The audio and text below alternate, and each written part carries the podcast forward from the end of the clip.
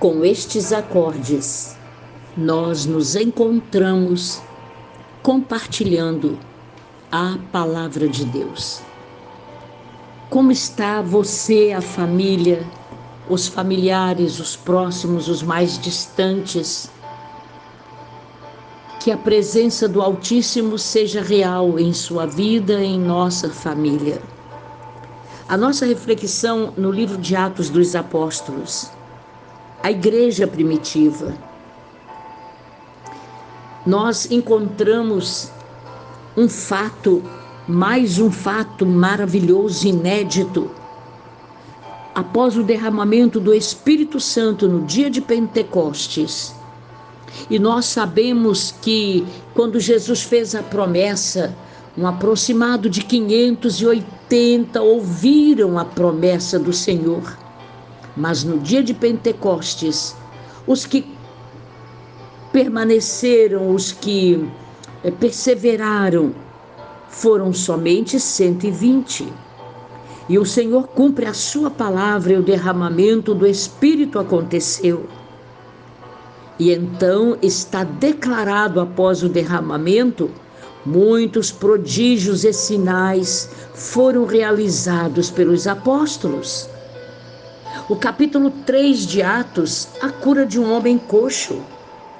O, di, o discurso maravilhoso, veemente de Pedro. O relato da cura, porque o homem era coxo, paralítico desde o nascimento e era conhecido por todos em Jerusalém. Glória a Deus que Pedro agora está atribuindo naturalmente a cura, não a poderes humanos, mas declarando fé em nome de Jesus, conforme o versículo 16, quando ele fez o discurso, pela fé em o nome de Jesus, é que esse mesmo nome, Jesus, fortaleceu a este homem que agora vedes e reconheceis. Sim, a fé que vem por meio de Jesus deu a este homem saúde perfeita e todos vós estáis vendo este milagre. Eu sei, irmãos, que o fizestes por ignorância, como também as vossas autoridades, quando eles maltrataram a Pedro e João. O Senhor cumpriu a sua palavra o que dantes ele já anunciara por boca de todos os profetas que o seu Cristo havia de padecer. Aos Hebreus 13, 8, declarando que Jesus Cristo é o mesmo ontem, hoje, ele é o mesmo eternamente. É pela fé neste nome, Jesus, que o milagre acontece. Observemos como a invocação do nome de Jesus Cristo, o Nazareno, soa dos lábios dos apóstolos com autoridade. Os apelos aos nomes de Jesus como o inconfundível Messias, o Cristo, que caminhou como um homem entre os homens de Nazaré. São o estabelecimento de sua pessoa, seu caráter, sua obrigação divina como bases autorizadas para estender a graça, o favor não merecido da cura que nós recebemos. O uso do nome de outra pessoa para declarar direitos legais é chamado de procuração. Trata-se de um poder, um privilégio. Jesus nos delegou ao enfrentar o domínio ilícito que a enfermidade e Satanás tentaram manter sobre a humanidade. Jesus traz em Sua palavra: arrependei-vos, convertei-vos para que haja cancelamento de pecados e que a presença viva possa fazer o grande milagre. Pai amado, nós te adoramos, ó Altíssimo, por este nome, Jesus, o incomparável. O Senhor que pode e que faz milagre acontecer. Todos quantos estejam ouvindo este neste poderoso momento da fé haja renovação na presença do Altíssimo. Em nome de Jesus, ó Pai, nós te adoramos e te damos louvor e glória para sempre. Amém. Aleluia. Glória a Deus. É o Senhor da glória, presença santa e a glória que desce pela misericórdia do grande Deus. Desce a glória do grande e eterno. Rompe o segundo céu de bronze e nos alcança. E nesta reflexão, boa noite, bom dia, boa tarde o livro do profeta Zacarias, um aproximado de 400 anos antes de Cristo, nós lemos no capítulo 9, versículos 9 e 10. De preferência o 9. Alegra-te muito, ó filha de Sião. Exulta, ó filha de Jerusalém. Eis aí te vem o teu rei, justo e salvador, humilde, montado em jumento, num jumentinho, cria de jumenta. Nós não sabemos, amados, qual, se houver alguma referência histórica específica, Zacarias teria associado a essa profecia. Mas existe uma evidência, é que o livro de São Mateus vai nos declarar, na dinâmica do reino, esta é a profecia da entrada triunfal do Senhor nós encontramos relatos do cumprimento desta palavra aqui do profeta Zacarias. Onde que está o cumprimento? Alegra-te, ó filha de Sião.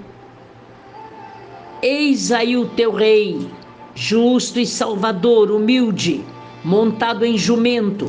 Olha a clareza, irmãos, o cumprimento da palavra do Senhor em São Mateus, capítulo 20, 21, no capítulo 21, e quando chegaram perto de Jerusalém e quando chegaram em Betfagé, ao Monte das Oliveiras, os discípulos de Jesus obedeceram quando Jesus disse: Ide à aldeia que está aí diante de vós.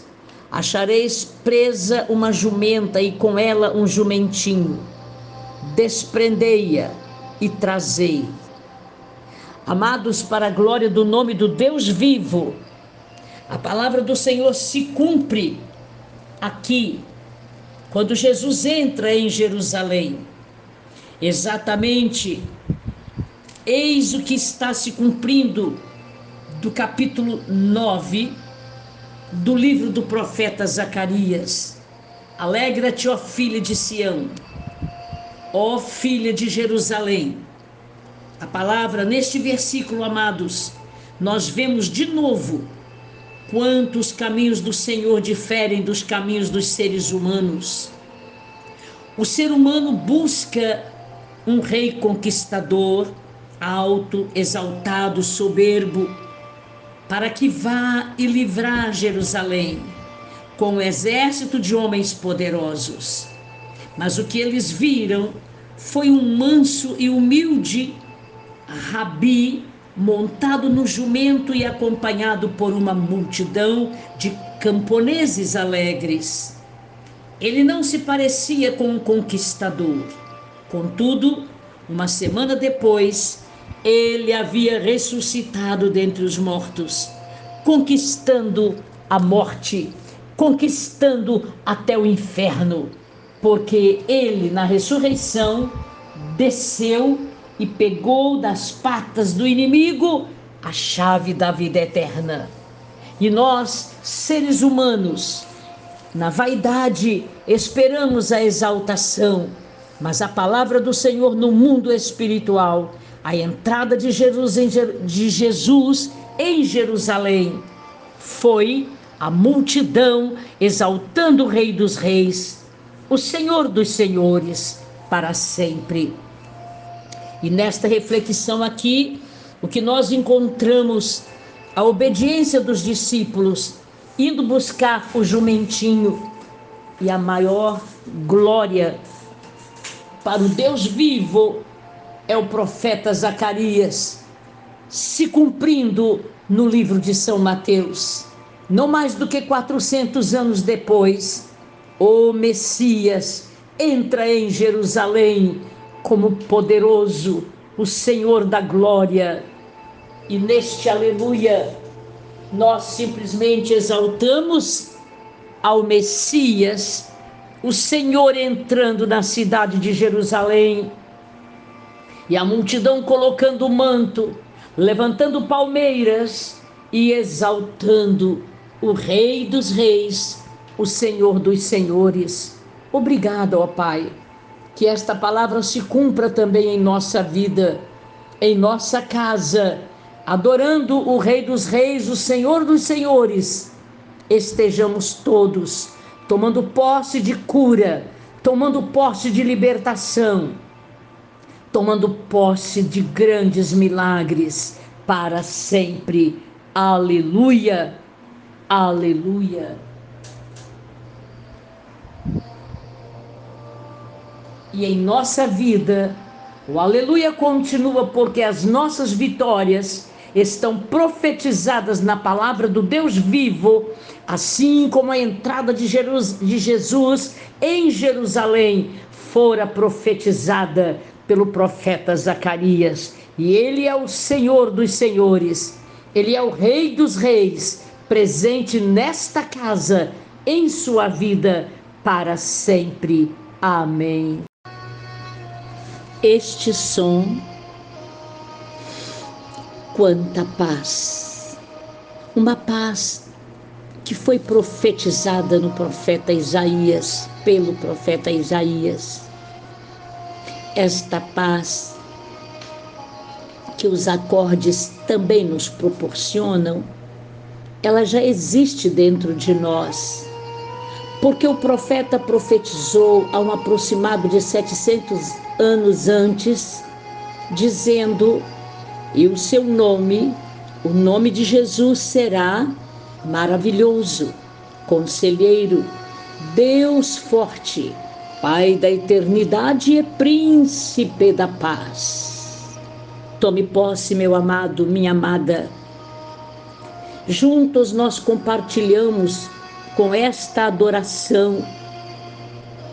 As circunstâncias podem não ser favoráveis agora mas nada impede que abramos a boca e digamos juntos, de mão levantada: glória ao Pai, glória ao Filho, glória ao Espírito Santo. Boa noite, bom dia, boa tarde. Família de Deus, família espírita, católica e protestante, nós temos certeza que Jesus Cristo o príncipe da paz. Ele é o libertador. A nossa reflexão em São Lucas, no capítulo 9, quando Jesus faz uma convocação aos seus discípulos, ele não só convoca, mas também ele dá autoridade. Não é em nosso nome, não Humanamente falando, o nosso instinto é muito animalesco. Como seres humanos, somos muito carnais. Nós vivemos numa constante batalha para que o Espírito Santo nos encha e a nossa carne amortecida, a autoridade do Espírito Santo nos possua. E então Jesus garantindo esta autoridade em nome dele, e ele os enviou a pregar o reino de Deus. Você sabe que o ministério de Jesus não foi o ministério do político. O judeu esperava o político, esperava a dissensão entre Jesus e o, o domínio dos governos. Não, Jesus declarava sempre: Eu vim pregar e vos envio a pregar o reino de Deus e ele dá autoridade. São Lucas mostra o poder de Jesus, o rei que estende a lei libertadora do reino de Deus, esta lei benevolente. As obras do inferno, poder demoníaco, dores humanas, moléstias, depressões não prevalecem, porque a ordem de ministrar que começou com Jesus, no capítulo 8, no versículo 1, você sente a presença. Andava Jesus de cidade em cidade, de aldeia em aldeia, pregando e anunciando o evangelho do reino de Deus. Os discípulos iam com eles. Muitas mulheres que haviam sido curadas de espíritos malignos perturbadores, enfermidades de todos os tipos, ainda mais Maria Madalena, dela saíram sete espíritos, sete encostos. Joana, mulher de Cusa, procurador de Herodes, Susana e muitas outras, elas foram curadas, libertas e assistiam ao ministério de Jesus com a aprovação de seus maridos. Agora Jesus está convocando, dando autoridade, dando poder. Amados, e os acordes continuam. E este tipo de ministério Jesus garantiu à igreja primitiva no livro de Atos, capítulo 8, versículos 4 a 12. O que nos faz entender quando Filipe estava em Samaria, eles foram dispersos, separados, pregando a palavra. Filipe vai para Samaria, anunciando Jesus, porque agora o livro de Atos dos Apóstolos, Jesus já não estava com eles. Mas é, se cumpriu o que Jesus declarou: Eu estou indo para o Pai e deixo convosco o outro consolador, o Espírito Santo, e vós fareis obras maiores do que as que eu estou fazendo.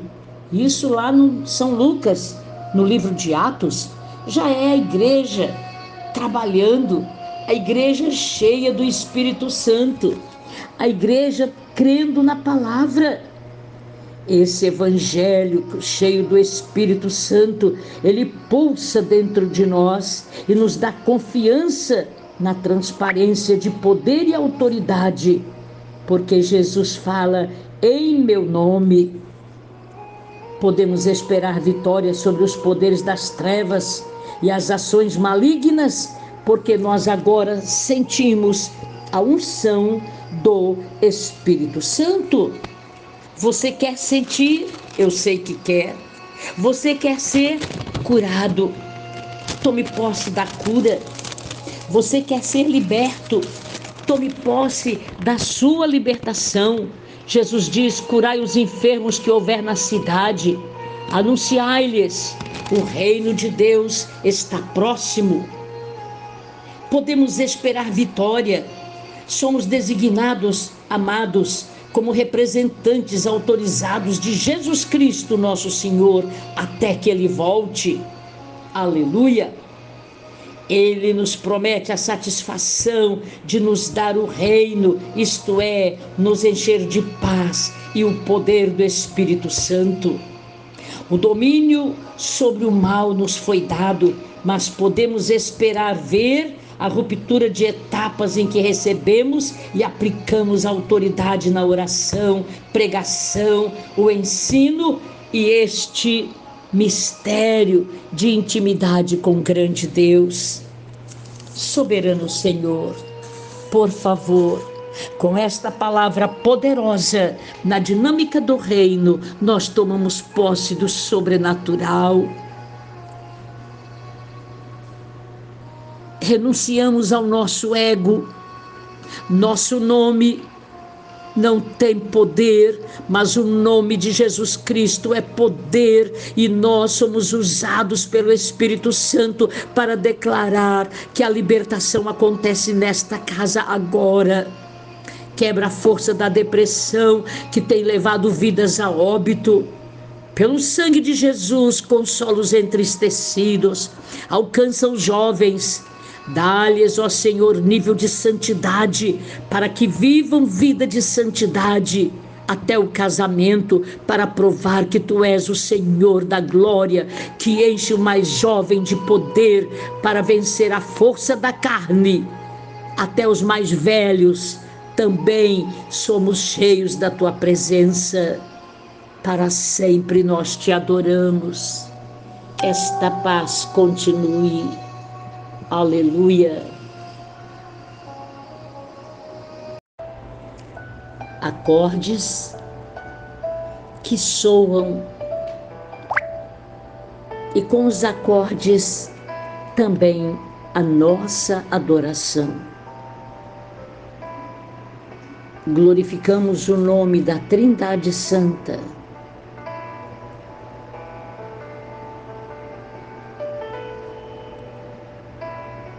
O poder, a honra, a glória ao Rei dos Reis e Senhor dos Senhores. Família de Deus, compartilhando mais uma reflexão. Neste momento, nós paramos na Galeria Sagrada e estamos no capítulo 33 de Salmos louvor ao Criador e Preservador. Louvar é exaltar, é bem dizer. Portanto, exaltamos ao Criador, preservador de nossa vida e de nossa fé. Neste capítulo, todo ele fala: exultai, ó justos, no Senhor Celebrai o Senhor com harpa, louvai-o com cânticos no saltério de dez cordas. E aqui nós paramos numa conjectura perfeita. O saltério de dez cordas, nós trazemos as nossas mãos quando aplaudimos ao Senhor. É um saltério de dez cordas, nossos dedos e aqui nos fala de um novo cântico. Seis vezes os salmos fazem referência. São expressões novas e espontâneas de adoração e de exaltação. Quando nós cantamos ao Senhor com um comportamento de adoradores dedicados, tanto em palavras como as palavras que criamos espontaneamente. O novo cântico pode ser na linguagem da pessoa ou em línguas de anjos, no ser humano. O júbilo, a alegria é vital quando nós o adoramos. Sentimos fervor na adoração. Quando sentimos fervor, sentimos gratidão. O Senhor é bom, a sua misericórdia dura para sempre, pode ser palavras de adoração, de exaltação. Te exaltamos por tua infinita graça infinita misericórdia. São Paulo, no capítulo 14, falando à igreja de Corinto, na primeira carta, uma expressão linda. Que farei, pois? Orarei com o espírito, mas também orarei com a mente. Cantarei com o espírito, mas também cantarei com a mente. E se tu bendisseres apenas em espírito, como dirá o indouto Amém depois da tua ação de graças? É preciso que entendam tudo o que falamos quando nós exaltamos ao Senhor da glória. No versículo 6 deste capítulo, os céus, pela palavra e pelo sopro da boca, o Senhor fez o exército deles. Nenhum fato científico evidencia a teoria da evolução das origens. No versículo 12, feliz a nação cujo Deus é o Senhor, a nação que tem a sensação de segurança por saber que o Criador do universo nos dá a garantia de eternidade. O soberano sobre as nações, ele é o Senhor. Ele nos tem escolhido como seu povo. Podemos ser chamados de felizes? Segundo Pedro capítulo 2, versículo 9, sabemos de uma verdade. Somos raça eleita, somos o sacerdócio real, nação santa, povo de propriedade exclusiva de Deus, a fim de que proclamemos as virtudes, anunciemos as virtudes daquele que nos chamou das trevas para a sua maravilhosa luz. A referência nestes versículos, a igreja é o novo Israel de Deus, agora incluindo os cristãos gentios, que antes não eram considerados povo e não haviam alcançado misericórdia? Essa citação no livro de Oséias, capítulo 1, é uma indicação de que o apóstolo podia encarar as profecias do Antigo Testamento sobre a nação de Israel, como as realizadas na igreja deste século. Somos o novo Israel do grande Deus. Gentios, porque não adoravam ao Senhor, eram os considerados pagãos. Mas chegou o grande dia, num ato especial de adoração, o Senhor faz o seu povo ser chamado povo que se chama pelo nome do Deus vivo. Pai amado, como nós te damos glória, adoração e louvor por tua infinita bondade, pelo teu grande amor para conosco. Glorificamos o teu nome, ó Senhor, porque tu nos tens alcançado, como podes alcançar agora esta família que chora, e nós te damos louvor por este choro, exaltação, porque és o Criador e preservador da vida eterna para nós.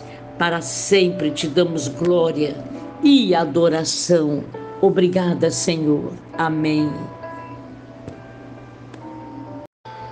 Acordes é como marcar hora, minuto, segundo milésimo de segundo. Boa noite, bom dia a partir da zero hora, boa tarde, em sua possibilidade de acessar. Mas a nossa reflexão na dinâmica do reino, nós falamos no capítulo 8, quando Filipe recebe uma determinação do Senhor através de anjo a Bíblia nos garante aos seus anjos o Senhor dá ordem a respeito de seus filhos. Glória a Deus, glória a Jesus, glória ao Espírito Santo, que nós temos anjos que guardam, anjos que protegem. Temos anjos que guerreiam por nós. E nesta reflexão nós falamos anjos como mensageiros com a palavra de Deus como nossa fonte de informações, amados, nós notamos que os anjos estão ativamente envolvidos, assistindo o avanço da igreja na terra, através de suas mensagens. Filipe, ele havia evangelizado em Jerusalém e também na Samaria mas foi um anjo que disse: Vai ao deserto.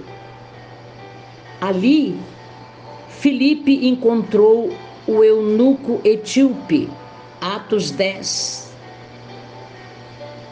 Também revela a intervenção angelical a favor de Cornélio. E a igreja fica ampliada para incluir os gentios que agora reconhecem e aceitam ser adotados como cristãos, tal como os dons sobrenaturais do Espírito. A atividade dos anjos não parou após a época dos apóstolos. Os anjos ainda continuam envolvidos na construção do reino de Deus sobre a terra, amados irmãos. Todavia, a sabedoria nos ensina que seria bom se seguíssemos a advertência de Paulo. Mas ainda que nós, ou mesmo um anjo vindo do céu, vos pregue evangelho que vá além do que vos temos pregado, seja anátema. São Paulo fala à igreja da Galácia. Qualquer mensagem angelical deve ser julgada através da eterna palavra da verdade do grande Deus. Por isso, o Senhor dá anjos para nos proteger, ele determina anjos de guerra, eles estão sempre perto de nós. Nós acreditamos Sabe quando o Senhor pede ao anjo, vai e fala com Felipe? O anjo foi e falou a Felipe. E exatamente como o anjo dera o recado de Deus, aconteceu. A palavra do Senhor nos deixa muito claro que quando Felipe está em Samaria, Pedro e João em Samaria, Felipe estava já se preparando para ir para o lado do sul, perto de Gaza. Havia um deserto muito grande, mas quando o anjo determina que ele vá para este lado, o eunuco alto oficial de Candace, rainha dos etíopes, ele era superintendente de todo o tesouro da rainha e ela tinha vindo adorar em Jerusalém. Agora, o eunuco estava no carro lendo o profeta Isaías. Aleluia! E o Espírito Santo falou para Filipe: aproxima-te desse carro e acompanha-o. E então Filipe olha e vê que o eunuco o guarda das, do tesouro da rainha de Candace, na Etiópia, ele estava lendo profeta Isaías.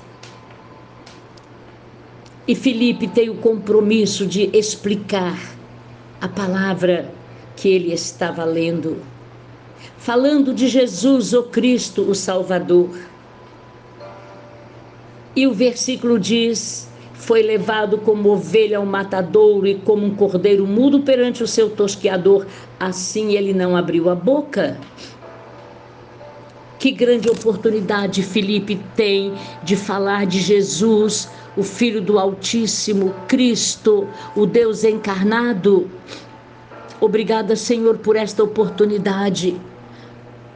O anjo do Senhor visitando Felipe determinando para onde ele deveria ir. A intervenção do Espírito Santo que fala: aproxima-te daquele carro. Então você vê total intervenção divina para que o evangelho pudesse ser anunciado ao guarda real da rainha de Candace da Etiópia. Amados, Obrigada, grande Senhor, por esta oportunidade de estar com estes amados teus filhos. Também, Senhor, com estes acordes que podem nos revelar presença santa da tua glória, libertando, curando vidas, renovando a fé de tantos. Obrigada, Deus, porque vemos milagres acontecendo, renovo da fé. Glorificamos o teu nome e te bendizemos para todo sempre. Amém.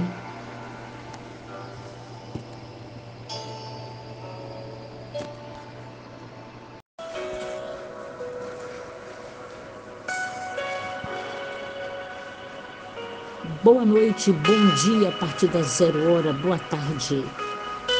Ao mover da presença da Trindade Santa, quando nós temos certeza que cada um de nós tem o caminho no deserto, em determinada fase da vida.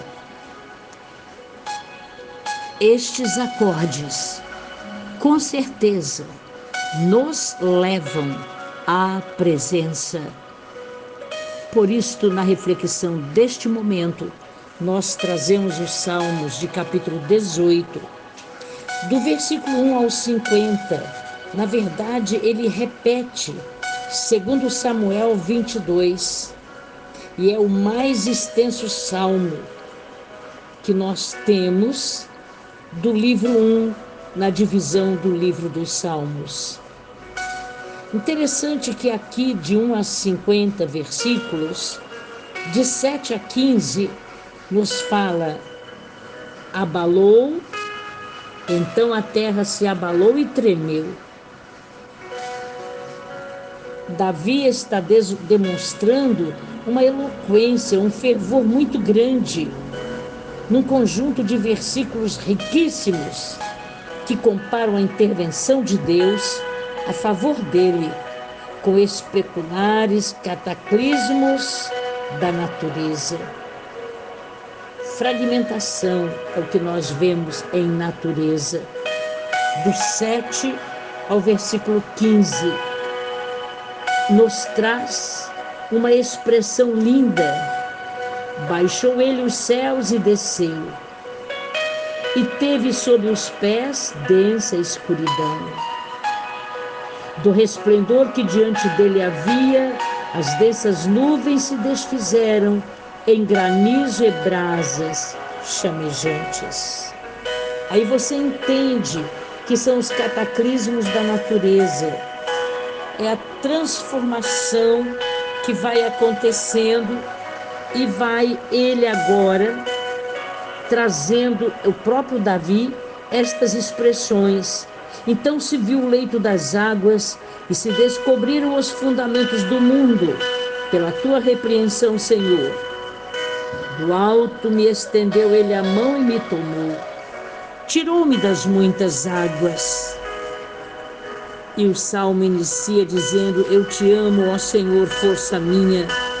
O Senhor é a minha rocha, a minha cidadela, o meu libertador. És o meu Deus, o meu rochedo em que me refugio. O meu escudo, a força da minha salvação, o meu baluarte. Invoco o Senhor digno de ser louvado e serei salvo dos meus inimigos. Você quer ver um momento difícil? Laços de morte me cercaram, torrentes de impiedade me impuseram terror. Mas veio uma palavra soberana. Na minha angústia invoquei o Senhor. Gritei por socorro ao meu Deus. Ele do seu templo ouviu a minha voz e o meu clamor lhe penetrou os ouvidos. Amados, na dinâmica do reino, o louvor nos leva a focar o soberano, a presença dele. Aqui está a razão mais básica para louvarmos a Deus, porque ele é digno de ser louvado. O significado mais primitivo de Alá é fazer resplandecer. Com nosso louvor, colocamos o holofote sobre o nosso Deus, em quem e de quem o holofote, o brilho, nunca pode sair. É digno e merece ser louvado e ser glorificado. Amados, existe uma verdade: quanto mais colocarmos o holofote sobre o Senhor, mais ele nos fará brilhar. A medicina moderna demonstra o valor de se colocar uma pessoa deprimida num quarto bem iluminado, reconhecendo que a luz ajuda grandemente na cura da depressão. Tanto mais o louvor neste momento que poderá refletir a luz de Deus e que pode nos levar a uma alegria que não é humana. A alegria do Senhor é a nossa força porque o mover do Espírito Santo pode começar a encher a sua casa, onde a enfermidade está causando tanto mal-estar, onde a falta de tolerância e paciência está trazendo dissensão entre casal e em família. Soberano Senhor, diante desta reflexão, nós clamamos no poder do sangue de Jesus, para que o mais perfeito louvor comece a sair de dentro de nós. Todos os versículos do Salmo 18 nos leva a dirigir ao Senhor palavras de vida, de mostrar o quanto nós somos fragilizados e o quanto o Senhor é poderoso para fazer um milagre em nossa vida. O caminho de Deus é perfeito, a Sua palavra é provada, Senhor. Pois quem é Deus? Tu és o Senhor. E nesta oração, em nome de Jesus, faz o um milagre, ó Pai. Quantos estão doentes dependendo de cura? Dá uma provisão, ó Pai. Os que estão chorando com enfermidades, enfermidades das emoções doentes, enfermidades físicas, espíritos perturbadores, saiam de dentro desta casa. Com esta trilha sonora, nós declaramos: Jesus Cristo é o libertador, Ele é médico de excelência. Senhor, perdoa os nossos pecados e faz o milagre acontecer, por favor para sempre. Continua, Senhor, neste deserto, abrindo caminho para o teu povo passar. Aleluia. Acordes. Boa noite, bom dia a partir da zero hora, boa tarde. Família de Deus sobre a terra, levantamos uma bandeira de paz, uma bandeira onde Jesus Cristo é o príncipe da paz. Em sua vida, em nossa vida, em nossos familiares, em nossa casa. Uma bandeira de paz que se estende porque Ele é o nosso Jeová Nissi, o Senhor é a nossa bandeira. Por isto, agradecendo ao Senhor, na dinâmica do reino, a nossa reflexão está no livro de 1 Reis, capítulo 18. Quando o profeta Elias vai ter o grande encontro com a, o rei Acabe e os profetas de Baal com estes acordes que nos trazem uma sensação de bem-estar. E a palavra do Senhor aqui no capítulo 18, continuando, nos fala que 450 homens pertenciam ao deus Baal. E o Senhor orienta o profeta Elias. Havia uma seca naquela região. O profeta determina que vai chover. E ele faz o seu servo olhar na direção do mar. Ainda o servo não estava crendo. Elias o estimulava a crer. Vai por sete vezes e olha. Em nome de Jesus Cristo, amados, que tenhamos visão da fé do versículo 41 a 45, no capítulo 18 de 1 Reis, nós estamos aqui observando o comportamento de Elias. Podemos aprender muito com ele sobre a oração. Primeiro, As promessas do Senhor estão sobre a nossa vida. Mesmo que nós a tenhamos, não devemos parar de orar para que estas promessas se cumpram. Versículo 41. Outro momento, vamos neste momento entender uma, da, uma das posturas usadas para a oração. Elias encurvou-se para a terra, colocou o rosto entre os joelhos. Esse comportamento significa que é muito bom quando podemos nos ajoelhar para orar. Encurvar a nossa cabeça dizendo: Senhor, tu és a soberania, tu és o poder, tu és a glória. Eu me rendo diante do teu grande poder e da tua presença.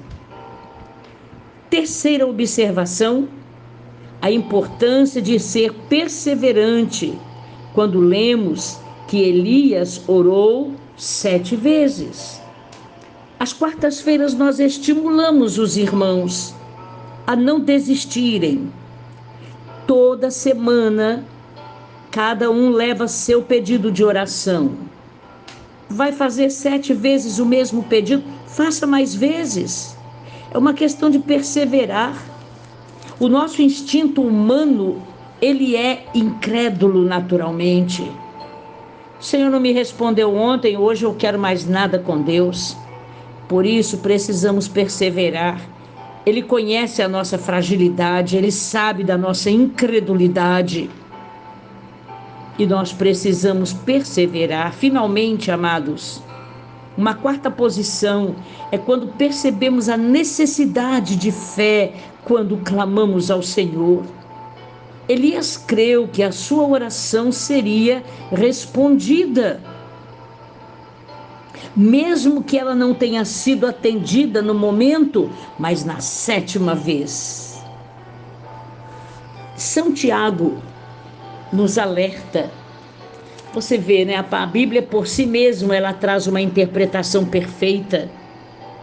São Tiago, no capítulo 5, explica que a oração do cristão pode ser tão eficaz, tão poderosa, quanto a oração do profeta Elias. Isto te anima? Entendeu? Isto te traz fé? Aumenta a sua visão para a glória de Deus? São Tiago é o irmão de um dos irmãos de Jesus. Ele escreve no capítulo 5 Tiago, irmão de Jesus. Depois de Cristo, 48 a 62 anos, depois de Cristo. Eita palavra poderosa é a Bíblia Sagrada, hein? Está se confirmando o que nós estávamos lendo lá no livro de Primeiro Reis. Entendeu?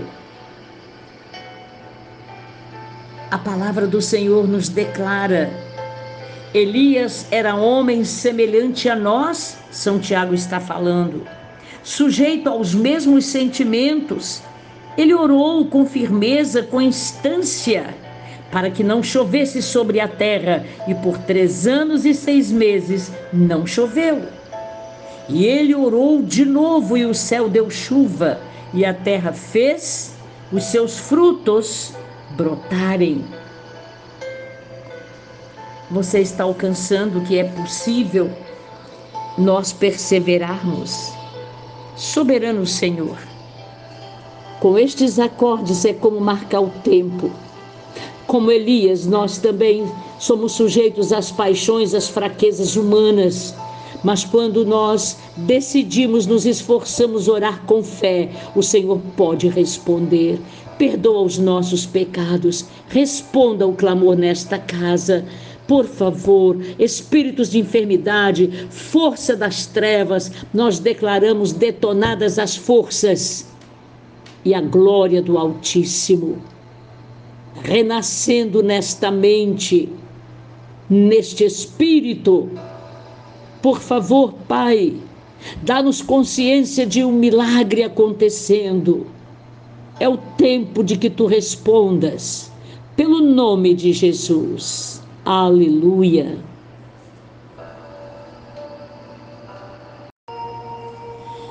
Senhor Jesus Cristo, tu estás coroado Rei dos Reis, Senhor dos Senhores para sempre. Boa noite, bom dia, boa tarde. A palavra do Senhor na dinâmica do seu reino. Nós estamos com o profeta Isaías no capítulo 40. Aproximadamente 700 anos antes de Cristo, toda a palavra foi profetizada destemidamente, sem medo. Como nós precisamos sentir convicção de que Jesus Cristo é a razão do nosso viver. Não temos como negar. Ele ressuscitou, ele vive. Não vive nos animais, não vive nas paredes, ele vive dentro de nós. Imagem e semelhança do eterno, do poderoso Deus. E destes versículos 8 a 11 é o anúncio das boas novas. Aqui o profeta fala de um eterno lembrete. A palavra de nosso Deus permanece eternamente. E ele antecipa a propagação dessa palavra. Nós precisamos de um fundamento sólido sobre o qual a nossa vida seja totalmente edificada. Assim como certamente nós precisamos de uma sólida salvação. Nós, o povo de Deus.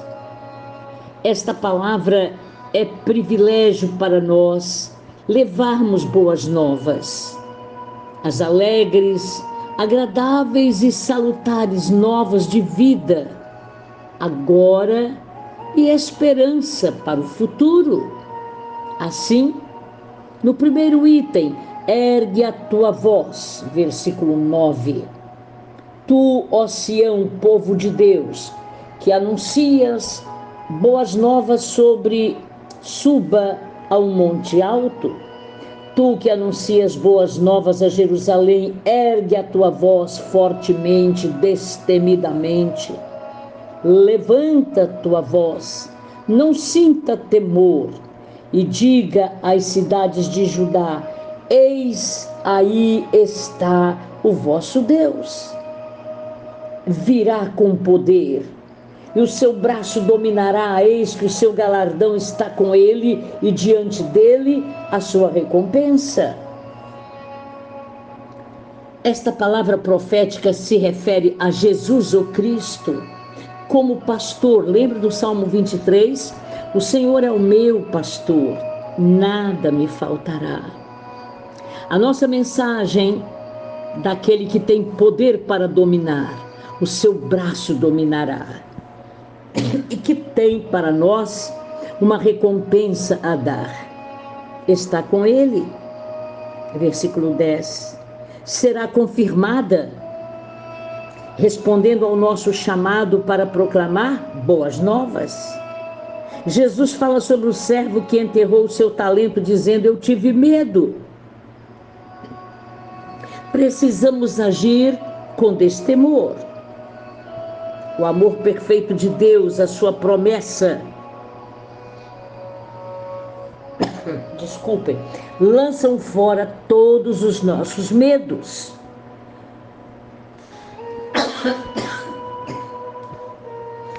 A presença do Altíssimo para aqueles que querem permitir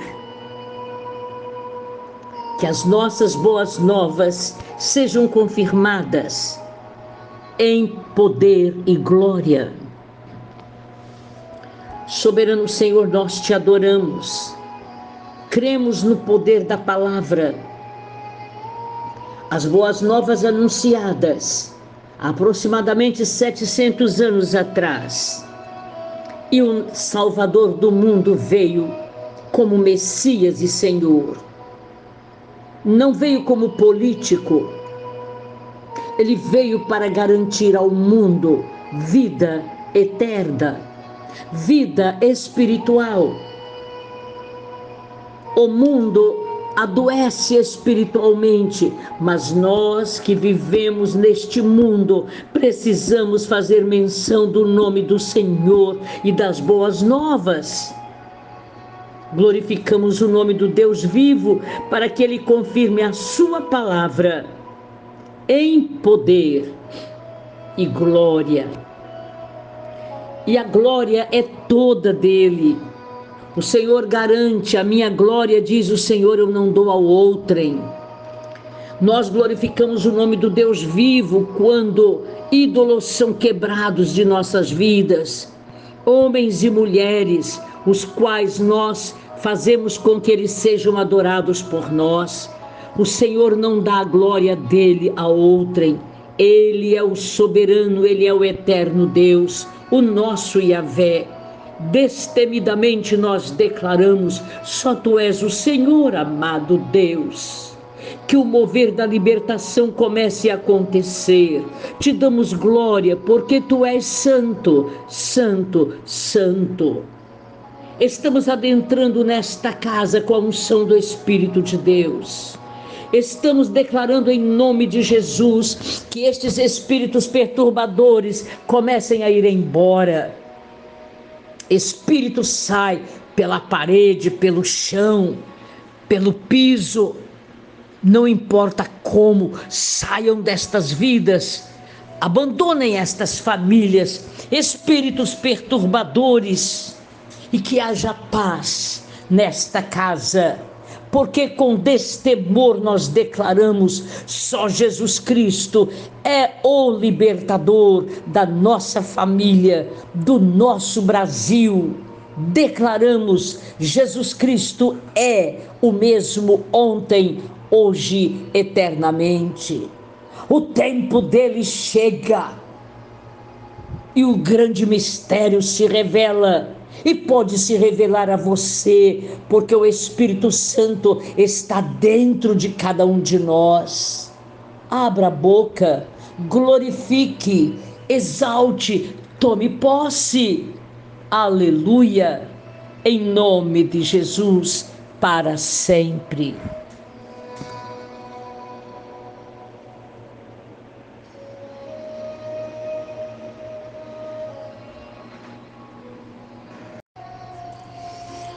Boa noite, bom dia, a partir das zero hora, boa tarde, o dia seguinte.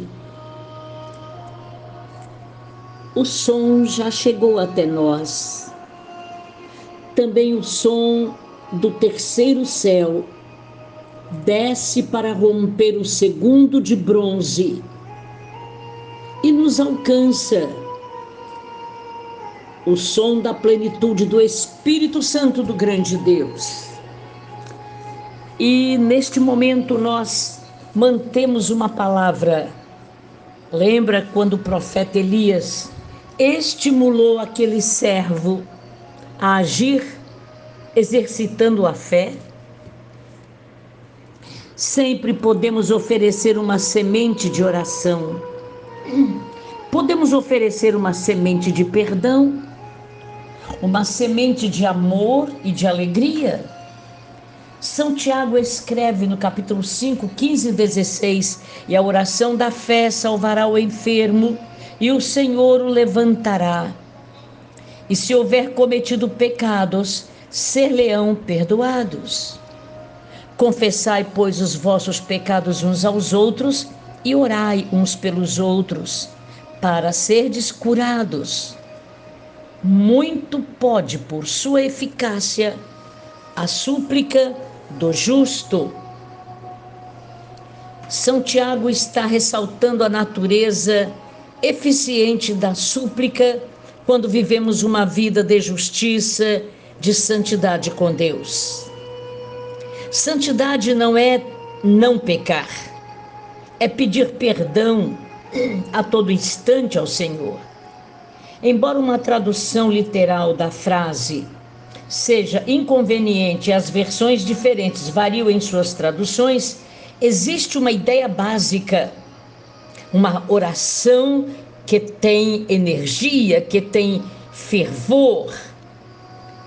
A fé é caracterizada por nossa vida de sinceridade, entusiasmo, energia, fervor, ilustrada no estudo de caso que os versículos seguintes fornecem. E vem falando do profeta Elias, semelhante a nós humanos. Costumamos sentir que não tem nada a oferecer a Deus, temos nada. Bem, podemos plantar em outra pessoa uma semente de oração que podemos motivar pelo amor e feita com fé. O que esse tipo de oração pode fazer? Ela salva os doentes.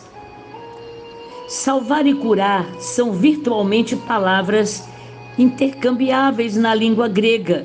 Doença pode referir-se amplamente a qualquer fraqueza, uma incapacidade, moléstia ou pecado. Qualquer coisa que haja de errado em nossa vida, em outras palavras, a oração de fé opera para fazer o bem em quaisquer áreas onde nós tenhamos qualquer dificuldade. Interessante que aqui fala de cura, fala de perdão. E quando perdoamos, amados, não é beneficiando a outrem, é a nós mesmos. Nós nos tornamos altamente determinados a agir pela fé, pela confiança no Deus vivo. Chega de medo, chega de dúvida, chega de insegurança. Jesus Cristo declarou na cruz: tudo está consumado. Como seres humanos, somos altamente incrédulos, duvidosos e precisamos tomar uma posição de perdoar 90% das misérias humanas, as enfermidades maiores são as emocionais, porque não conseguimos olhar sem aceitar as fraquezas dos outros. Precisamos aceitar, porque nós somos tão enfraquecidos humanamente como o nosso próximo. E por que nos consideramos tão melhores? Não somos. E quando nós oramos com fervor, nós podemos ser curados à medida que nós curamos os outros. Ser curado é reconhecer Jesus Cristo, uma expressão que ouvi hoje ficar mergulhado no sangue do Cordeiro de Deus que tirou o pecado do mundo, mas o mundo permanece a miséria porque ainda não reconheceu Jesus como Senhor e Salvador. Jesus também garante que somos perdoados à medida que nós perdoamos. Deu para entender o poder da palavra. Deu para tomarmos posse do milagre do perdoar. É fácil perdoar? Claro que não. É um esforço sobre-humano. Mas se não oferecemos perdão, com certeza as enfermidades continuam. Não tem curso de cura interior se não houver autodeterminação para nós sermos curados, abençoados e perdoados. O que nos fala o Senhor Jesus? Porque se perdoardes aos homens as suas ofensas, também vosso Pai Celeste vos perdoará. Se, porém, não perdoamos aos homens, as ofensas que nos fizeram ou nos fazem, muito menos o nosso Pai nos perdoa em nossas ofensas. Você ainda tem dúvida? Libera perdão. Ah, mama, Não tem mais nem sol nem lua. É decisão, é determinação. Libera. Experimentemos o amor quando damos amor ao próximo. Somos abençoados à medida que nós abençoamos os outros. Deus nos dá a medida que damos ao próximo. Podemos plantar uma oração feita com fé na vida dos irmãos. Façamos com amor, com alegria, com espírito de perdão, com fervor. Estamos esperando que o Senhor possa multiplicar a semente da fé em cada um de nós. Soberano, muito obrigada por este mover do teu espírito dentro desta casa. Ah, Espírito Santo do grande Deus, haja perdão nesta família. Não indiferença, distância, orgulho, soberba, tolices. Espírito Santo, rompa com este grilhão, esta corrente maldita que é a indiferença, a incredulidade dentro da própria família. É onde começa o milagre. Em nome de Jesus, pode agir, Pai, para sempre. Agora pode começar, por favor. Amém.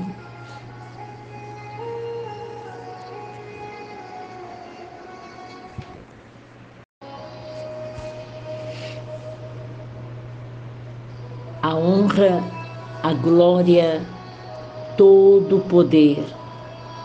Os céus proclamam a glória de Deus, o firmamento anuncia a obra de suas mãos. Você sabe qual é a maior de todas as obras da mão do grande nosso eterno Yahvé? Você, eu, nós a maior de todas as obras, como simplesmente adoradores do Altíssimo. Boa noite, bom dia a partir da zero hora, boa tarde. A nossa reflexão na dinâmica do reino, no livro de Atos dos Apóstolos, a igreja primitiva, e hoje, no século 22, a igreja vive a continuação do livro de Atos dos Apóstolos. Milagres, prodígios e sinais, porque em nós a unção e a autoridade do Espírito Santo existe. Recebemos a unção do Espírito de Deus com autoridade para abrir a boca e declarar. No capítulo 2, versículo 22, Atos dos Apóstolos Farões israelitas, atendei a estas palavras. Jesus, o Nazareno, varão aprovado por Deus diante de vós com milagres, prodígios e sinais, os quais o próprio Deus realizou por intermédio dele entre vós, como vós mesmo sabeis. Amados, aqui o discurso é de São Pedro, convertido transformado, cheio do poder do Espírito de Deus, sem exceção. Milagres, prodígios e sinais acompanharam o ministério de pregação de todos os líderes da igreja primitiva. Aqui, Pedro relembrou as pessoas de que a credibilidade de Jesus baseava-se em seu ministério de maravilhas essa mesma credibilidade, essa mesma fé acompanhou aqueles escolhidos da liderança, como Estevão, Filipe, Barnabé, Silas e Paulo. E nós, amém? Bem como todos os apóstolos de todo o ministério de Jesus. Milagres, prodígios e sinais comumente eram aceitos na igreja primitiva. Os convertidos mostraram o caminho ao dar espaço ao ministério desse tipo. Todos os líderes da igreja primitiva também oravam por maravilhas. Onde está isso? Atos, capítulo 4, versículo 30. Vamos receber o poder da palavra. Tendo eles orado, quando a igreja estava orando, tremeu o lugar onde estavam reunidos. Todos ficaram cheios do Espírito Santo e com intrepidez anunciavam a palavra de Deus, com liberdade de expressão, uma elocução sem reservas, com total sinceridade. Isto é intrepidez. Falavam dos milagres e do poder de Jesus Cristo.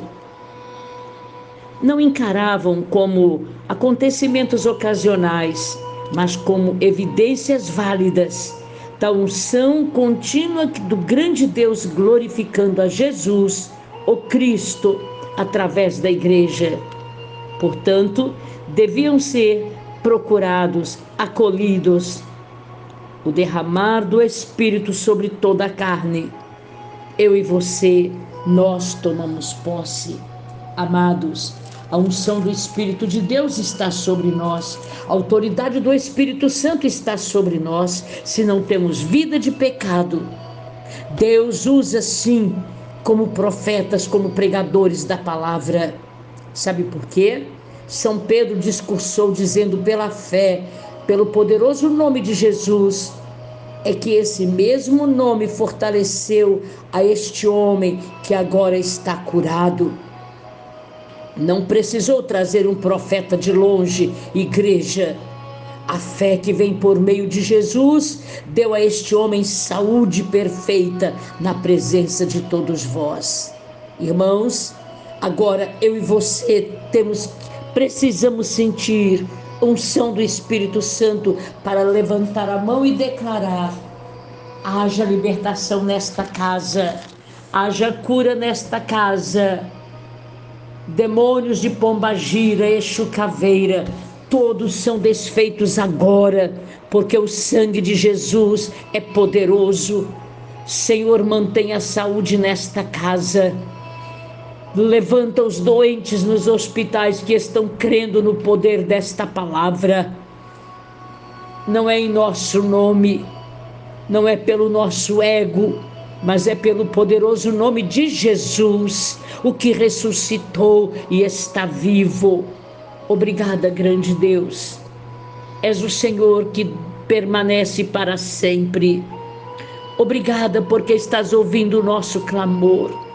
Estás respondendo, quebra a força das enfermidades, psicossomáticas, emoções doentes, inflamações dos rins e de todos os outros órgãos. Da saúde, Senhor, nesta casa. Assim como nós declaramos, Jesus Cristo é o mesmo ontem, hoje, Ele é o mesmo que opera agora, para sempre. Amém. Todo o nosso ser glorifica, louva e exalta ao Senhor da glória.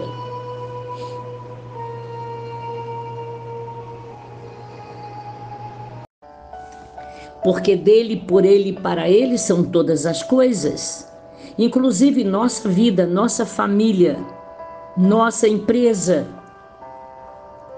E na dinâmica do reino, nós aprendemos que precisamos dar uma oportunidade para Deus agir, como esta senhora deu oportunidade para Deus agir através do profeta Elias. Quando o filho desta mulher adoeceu e ele veio a óbito, e ela acreditou que o Senhor pode fazer milagre.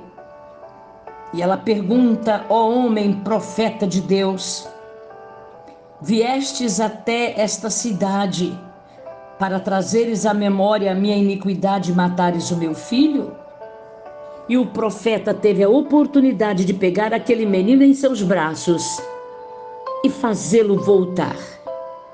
Na dinâmica do reino, este episódio nos ensina a convidar o grande, o nosso Yahvé, para, através do seu ilimitado poder, dentro dos nossos recursos e circunstâncias limitadas, ver o Senhor agir.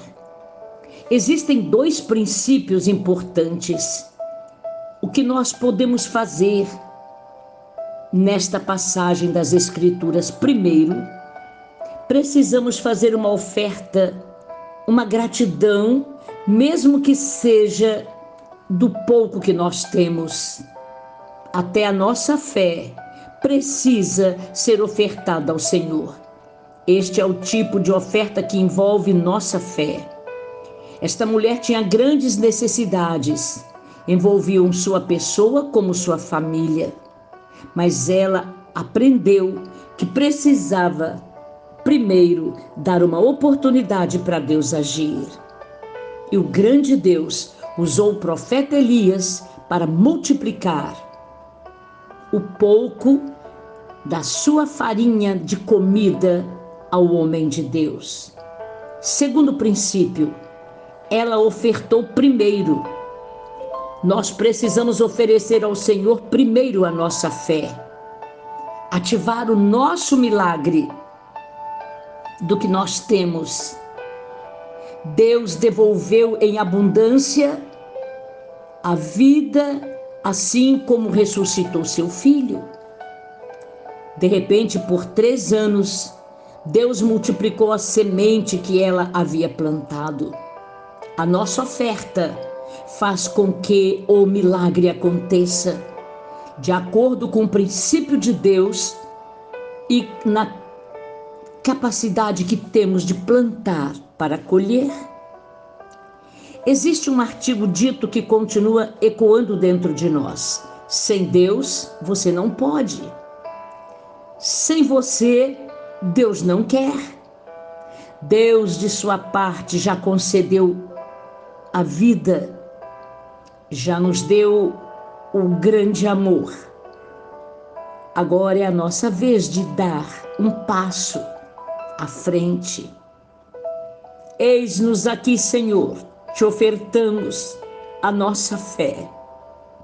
Como um grão de semente, mas com muita simplicidade, como um grão de mostarda, que é a menor semente do mundo, estamos liberando a nossa capacidade, limitada sim, mas acreditando no poder ilimitado que tu és. No lado material, no lado terreno de todas as coisas, nós semeamos primeiro a fé. Senhor, tu és o único que pode multiplicar em respostas. Que a salvação adentre nesta casa, nesta família. Senhor, nós te adoramos pelo teu grande poder em agir, como usaste o profeta Elias para fazer o grande milagre na vida desta mulher, viúva com um filho único, mas a quem o Senhor deu unção e autoridade para o profeta agir naquela vida também neste momento, na unção do teu Espírito, com a autoridade da tua palavra, nós ministramos porque nós estamos crendo. Perdoa os nossos pecados em pensamento, palavra e obra, e honra a nossa fé, por favor. Com estes acordes, muitos estão chorando e clamando, os doentes querem ser curados e nós nos sentimos curados em alma, corpo e espírito, também para ministrar cura. Oh Espírito Santo, tu és a personalidade da terceira pessoa da Trindade. Pode fazer um milagre, por favor. Pelo poderoso nome de Jesus, alcança os que estão em presídio, por favor Quebranta, Senhor, a cada um de nós dentro desta casa.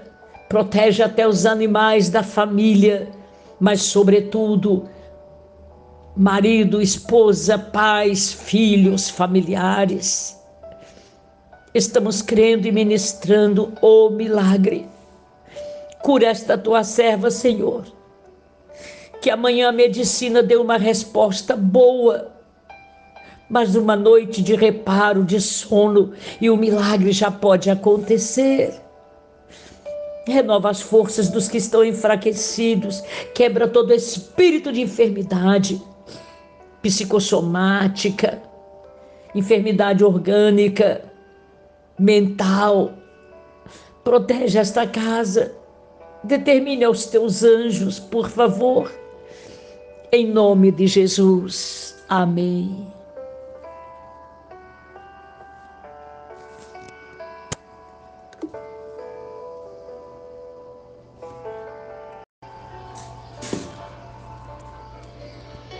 Estes são os acordes de agora.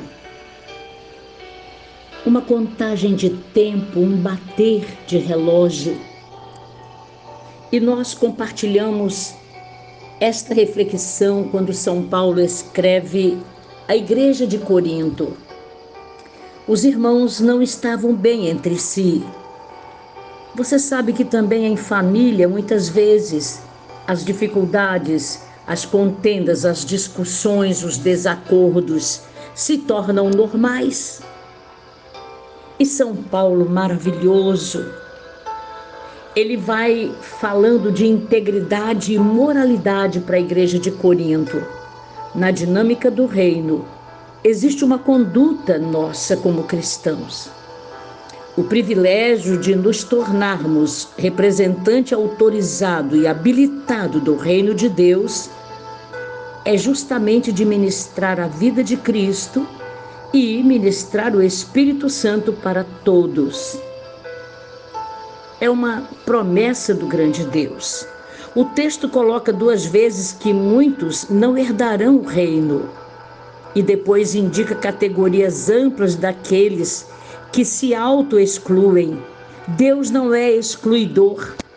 Nós nos auto-excluímos de desfrutar dos recursos e das recompensas da justiça. Embora nossa justiça perante Deus seja somente através da obra de Jesus Cristo, e enquanto permaneça a verdade eternamente, não conseguimos sair sem que o Espírito Santo nos envolva nós temos o direito de agir no poder do Espírito Santo. A integridade e moralidade do caráter são essenciais quando nós, como cristãos, conhecemos ao Cristo. A santidade de coração e de vida nos mantém numa linha de comunicação com Deus, amados, e não nos misturamos com outras situações, nós nos mantemos firmes mantendo quaisquer assuntos carnais ou privados longe da nossa vida. Também, quando nós temos integridade, moralidade, garantem que o Espírito Santo libere o acesso para nós distribuirmos, recebermos os dons de Deus dentro da vontade dele, independente de qualquer circunstância. Soberano Senhor, nós te adoramos pelo ensino de São Paulo, para que mantenhamos nosso caráter em integridade e moralidade. Obrigada, Senhor, pelo esforço que nós fazemos, mas como vale a pena sentir a tua presença e a tua misericórdia dentro da nossa casa e nossa família. O mover do teu espírito alcance a cada um de nós para sempre nós te glorificamos, porque os acordes continuam e nos movem a nunca desistir, sim perseverar para sempre. Aleluia. Amém.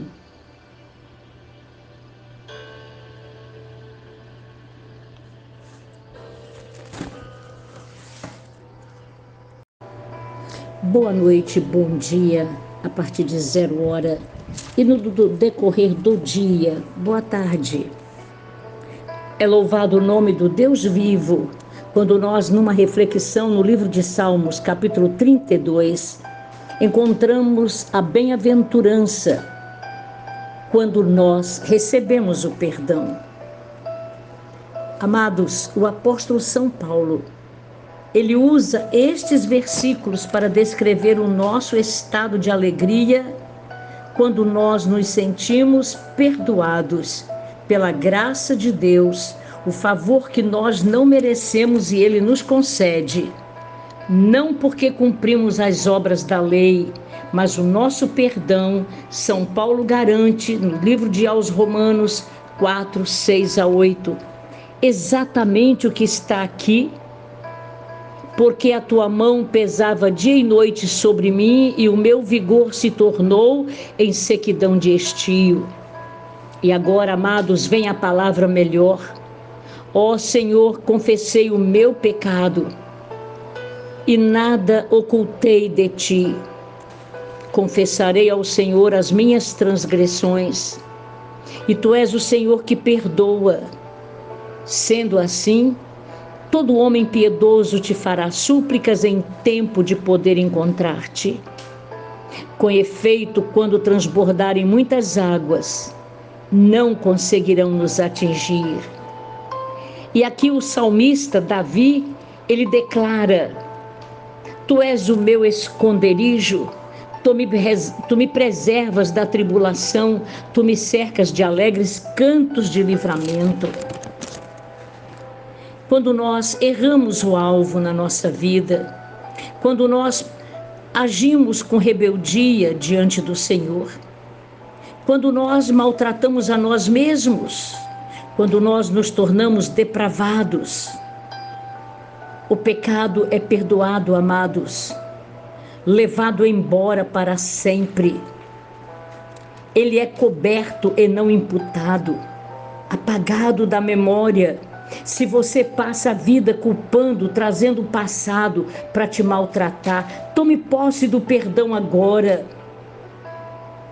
De forma que o nosso espírito, como homens, como pessoas humanas, se tornem totalmente justos aos olhos de Deus.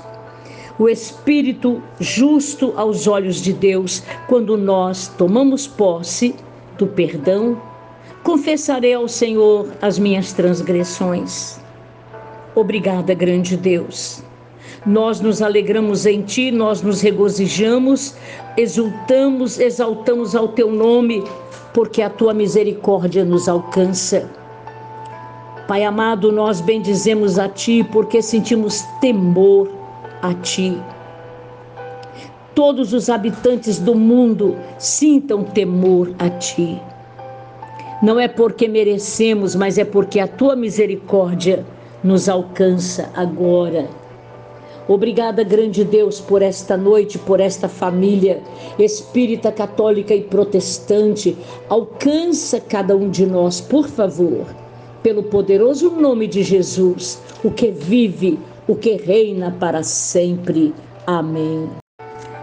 Estes acordes fazem referência a Jesus, Rei dos Reis, Senhor dos Senhores, para sempre, pelos séculos dos séculos. E compartilhando assim, na dinâmica do reino, nós vamos trazer um assunto belíssimo. No Velho Testamento, o Senhor Jeová Rafa em hebraico Jeová Rafa, o Senhor Deus que pode e que cura. A história no capítulo 5 faz referência a Naamã, comandante do exército da Síria. Desculpem, general do exército sírio. Um homem bom. A sua lepra não era resultado de algo errado que ele tivesse feito então, amados, aqui nos fornece princípios práticos relacionados ao processo de cura de Deus, numa situação em que o doente é inocente de, de desobediência conhecida ou de uma conduta que pudesse fazer uma exposição duvidosa do seu caráter. Não era uma enfermidade Veja a importância de compartilhar a esperança de cura com outras pessoas. a porta para a cura de Naamã, o general da Síria, foi aberta por uma menina judia que falou para o general: consulte o profeta Elias, procure o profeta. Os cristãos agimos de forma correta quando testemunhamos, como hoje no evento da rede de mulheres, parabéns à líder, o depoimento foi de curar alma, corpo, espírito. Segundo ponto, vejamos como Deus consegue lidar com cada um de nós. Naamã foi instruído a mergulhar no Rio Jordão. Ele não gostou da ideia. Havia nele um orgulho muito grande, a posição dele de orgulho, arrogância. Isto veio à superfície no seu comportamento. Mas na minha terra tem rios com águas melhores do que aqui no Jordão.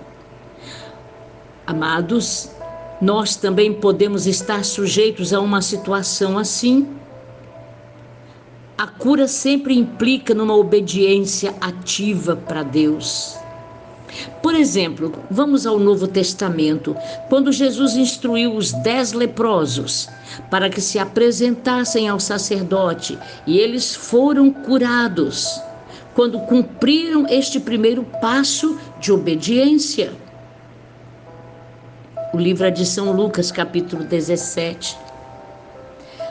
Muitos amados por quem outros irmãos têm orado pedindo cura, desistem porque a cura não acontece imediatamente. É preciso que busquemos ao Senhor para um possível passo de submissão, de pedir perdão, de reconhecer não transferir para outrem as nossas culpas, mas entender que nós é que precisamos nos autodeterminar para sermos abençoados. É edificar a nossa fé. Senhor grande Pai, nós te adoramos pelo poder desta palavra que foi ministrada. Independente da soberba, da arrogância, da posição socioeconômica, política na época, mas ele conseguiu, ele encontrou servo persuasivo que convenceu de que era melhor obedecer. Não custaria mergulhar sete vezes nas águas do Jordão, já entendendo que a sua lepra era uma enfermidade sem cura ele tinha condição, como general do exército da Síria, esconder a lepra com a farda, mas em casa era um homem atormentado pela enfermidade. Ele decidiu obedecer, reconhecer a grandeza de Deus, ser humilde. Por isto, Senhor, nós te adoramos pelo grande milagre deste general Naamã. Por favor, nós acreditamos que o poder da tua palavra pode se cumprir agora também, Senhor. Acontecendo um milagre nesta família. Quebranta, Senhor. Quebra a força da desobediência, a arrogância. Somos nós que precisamos mudar as nossas atitudes para melhor. Em nome de Jesus, cremos no milagre e pode nos alcançar. Receba a nossa humildade, receba o pedido de perdão que nós te fazemos para sempre. E nós mantemos o Rei dos Reis, o Senhor dos Senhores, sendo glorificado. Aleluia. Tome posse. Amém.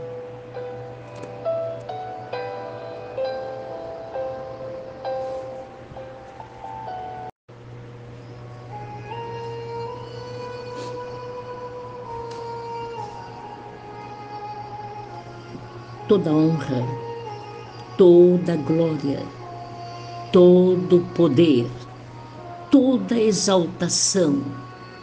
Santo, Santo, és tu, Senhor, poderoso, magnífico, extraordinário, nenhum outro igual. Soberania, poder. Os céus proclamam a tua glória. Este firmamento anuncia a obra das tuas mãos. O ser humano, o homem, é a maior de todas as obras. Como sente você, minha irmã? Decepção? Desilusão? Angústia? Se sentindo a última na face da terra? Meu Deus, conheça a presença do poderoso o amor que não trai, não maltrata, não te deixa desiludido, não te frustra quando você busca intimidade com Ele. Vale a pena conhecer ao eterno Deus. O Espírito do Senhor está dentro de nós, para que não morramos por decepções humanas, porque o Senhor, pelo poder da Sua palavra, nunca nos decepciona. Você quer conhecê-lo? Comece a exaltá-lo. Dizer, independente desta miséria que estou passando agora, a decepção, eu quero te adorar, grande Deus. Prova o teu poder quando eu estou gritando na miséria que estou passando, dizendo: Tu és santo, santo, santo.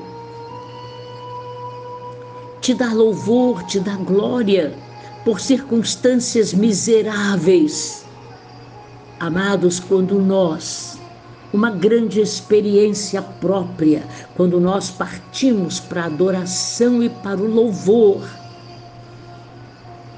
o mundo nem consegue te destruir.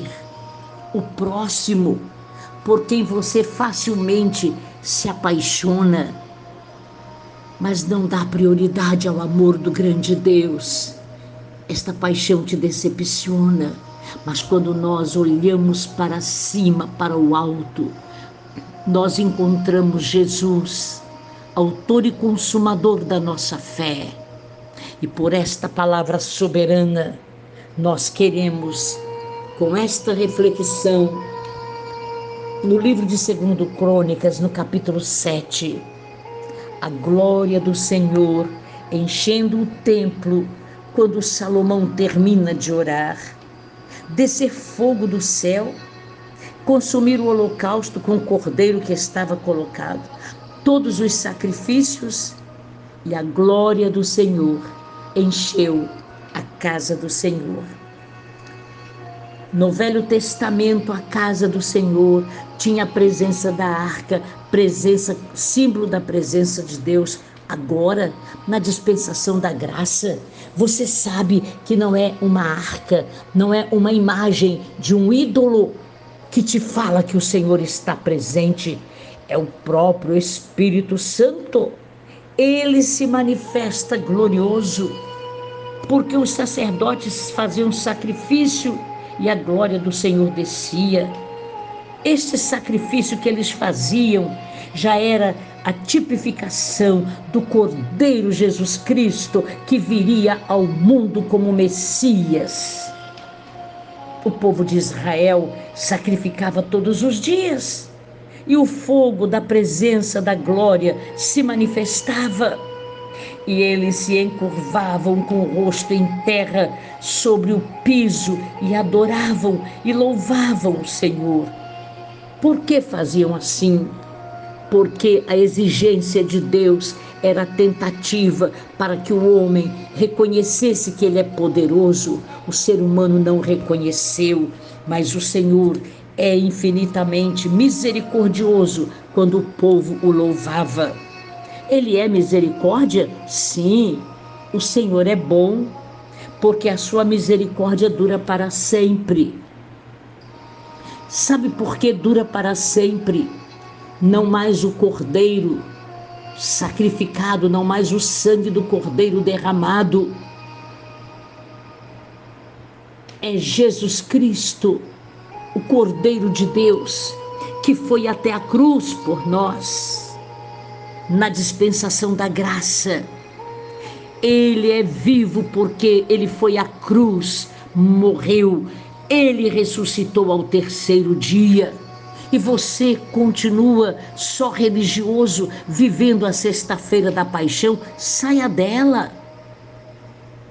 Aprenda. A misericórdia do Senhor dura para sempre e a presença dele se manifesta de tal maneira que até estes acordes nos conduzem à presença do Deus vivo. E você se torna igreja viva clamamos a Ti, grande Senhor.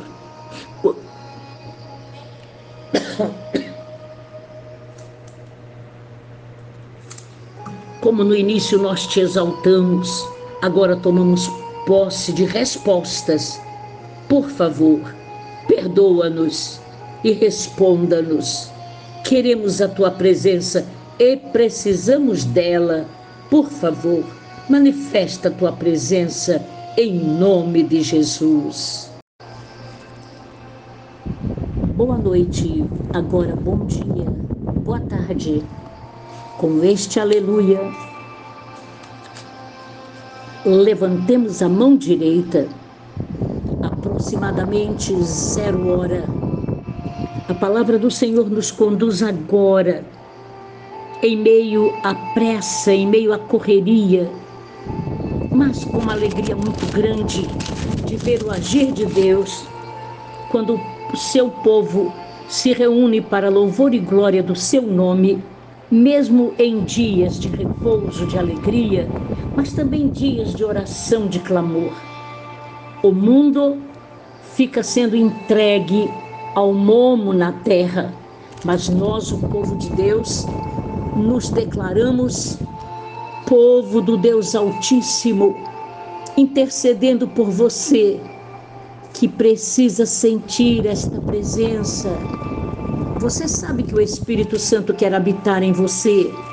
E exatamente neste horário, zero hora, mais alguns minutos, Paulo e Silas estavam aprisionados. Onde é a sua prisão, meu amado? Onde é a prisão de sua família?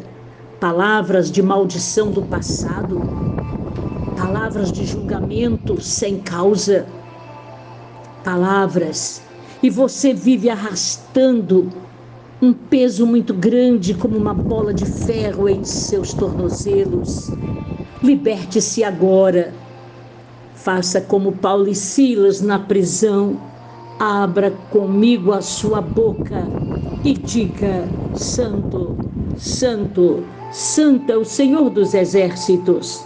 Toda a terra está cheia da sua glória. E com a minha mão levantada eu tomo posse de milagre e de cura. Paulo e Silas louvavam, ainda que feridos. A sua ferida pode ser moral, pode ser espiritual, pode ser emocional. Escuta agora. Partamos para o melhor orando, dizendo: Soberano e eterno Pai, és a glória presente com este aleluia, esta linguagem mundial que fala de libertação, de cura, de glória, de exaltação ao Deus vivo. Obrigada, Senhor, por tudo que acontece agora. O reino das trevas não prevalece sobre nossa família. Ministramos cura, libertação, Ministramos o tempo em tuas mãos, intercedemos por tudo que está acontecendo. Podemos te adorar por esta equipe de excelência que tu levantas para fazer o teu reino sobre a terra. Neste ministério Igreja Evangélica Nova Aliança, este grupo de homens, mulheres e jovens dispostos a oferecer o melhor de um irmão para o outro, o melhor da alegria, o melhor da presença de Deus, o melhor de tratar bem. Obrigada, Espírito Santo. Nesta casa, Que a presença dos teus anjos seja uma presença tão real. Alegra o entristecido, levanta os abatidos, abre porta de emprego onde não existe, dá respostas em processos em juízo. Pelo nome de Jesus Cristo. Amém. Aleluia.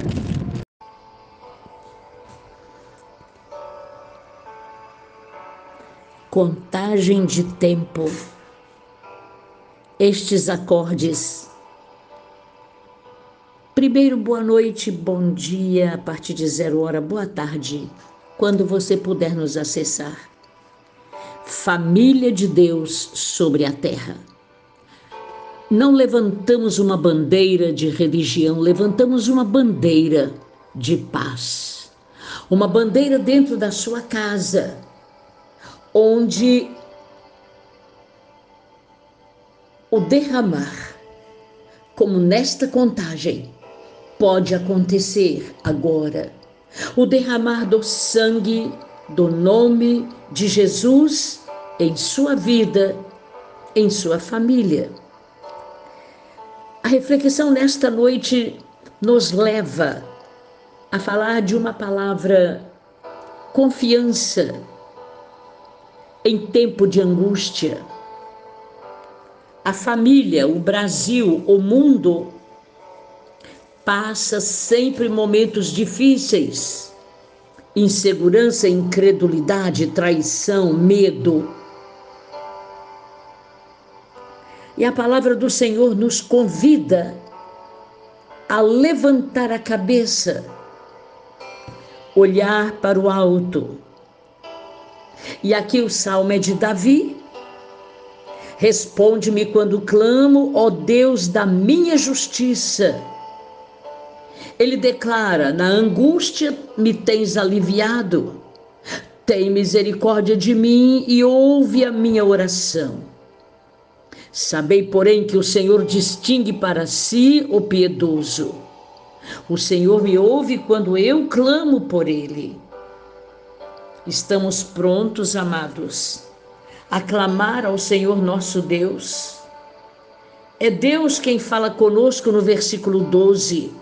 Ó homens, até quando tornareis a minha glória em vexame, e amareis a vaidade, e buscareis a mentira? E o Senhor está nos alertando. Que grande oportunidade eu e você temos agora. E para provar esta verdade, nós glorificamos o nome do Deus vivo. Quando o Senhor fala ao profeta Jeremias. E veio a minha palavra do Senhor pela segunda vez. Assim diz o Senhor que faz estas coisas, o Senhor que as forma para que elas sejam estabelecidas. Invoca-me, diz o Senhor ao profeta Jeremias. E ele estava preso no pátio da guarda. A angústia estava neste homem, servo do Deus Altíssimo. Mas a palavra, a determinação, a você, a Amélia, a nossa família, invoca-me, diz o Senhor, e responderei anunciar-te-ei coisas grandes e até as ocultas. É tempo de clamar, é tempo de chamar pelo eterno e pelo nosso Yahvé. Invocar é dirigir-se a alguém, é gritar, é proclamar. Chamar alto na tentativa de conseguir a atenção de alguém E você sabe, Isaías capítulo 58 tem uma palavra para nós. Acordemos, igreja, acordemos, família. Nenhuma retaliação naqueles servos do Altíssimo reunidos hoje clamando. O Senhor diz: clama a plenos pulmões, não te detenhas. ergue a tua voz como a trombeta. Anuncia ao meu povo a sua transgressão, a casa de Jacó os seus pecados. Amados, este é o nosso momento de conserto com Deus. Chega de esconder pecados, chega de esconder transgressões. Clamemos, brademos em alta voz, clamemos em alta voz. Senhor, socorra-me, por favor. Eu creio no poder da tua palavra, ó eterno, poderoso Deus. E o Senhor diz: clama a mim, eu responderei. Até anunciar-te-ei coisas grandes. Deus havia prometido que se Jeremias clamasse a ele, não somente o Senhor responderia, mas também revelaria coisas grandes e ocultas, que não poderiam ser conhecidas de outra maneira. A palavra ocultas, em hebraico, é batzar. É melhor traduzida por isolado ou inacessível. Ao revelar coisas que de outra maneira seriam inacessíveis ou isoladas, a ideia agora é de que o Senhor dá ao seu profeta um discernimento de revelações.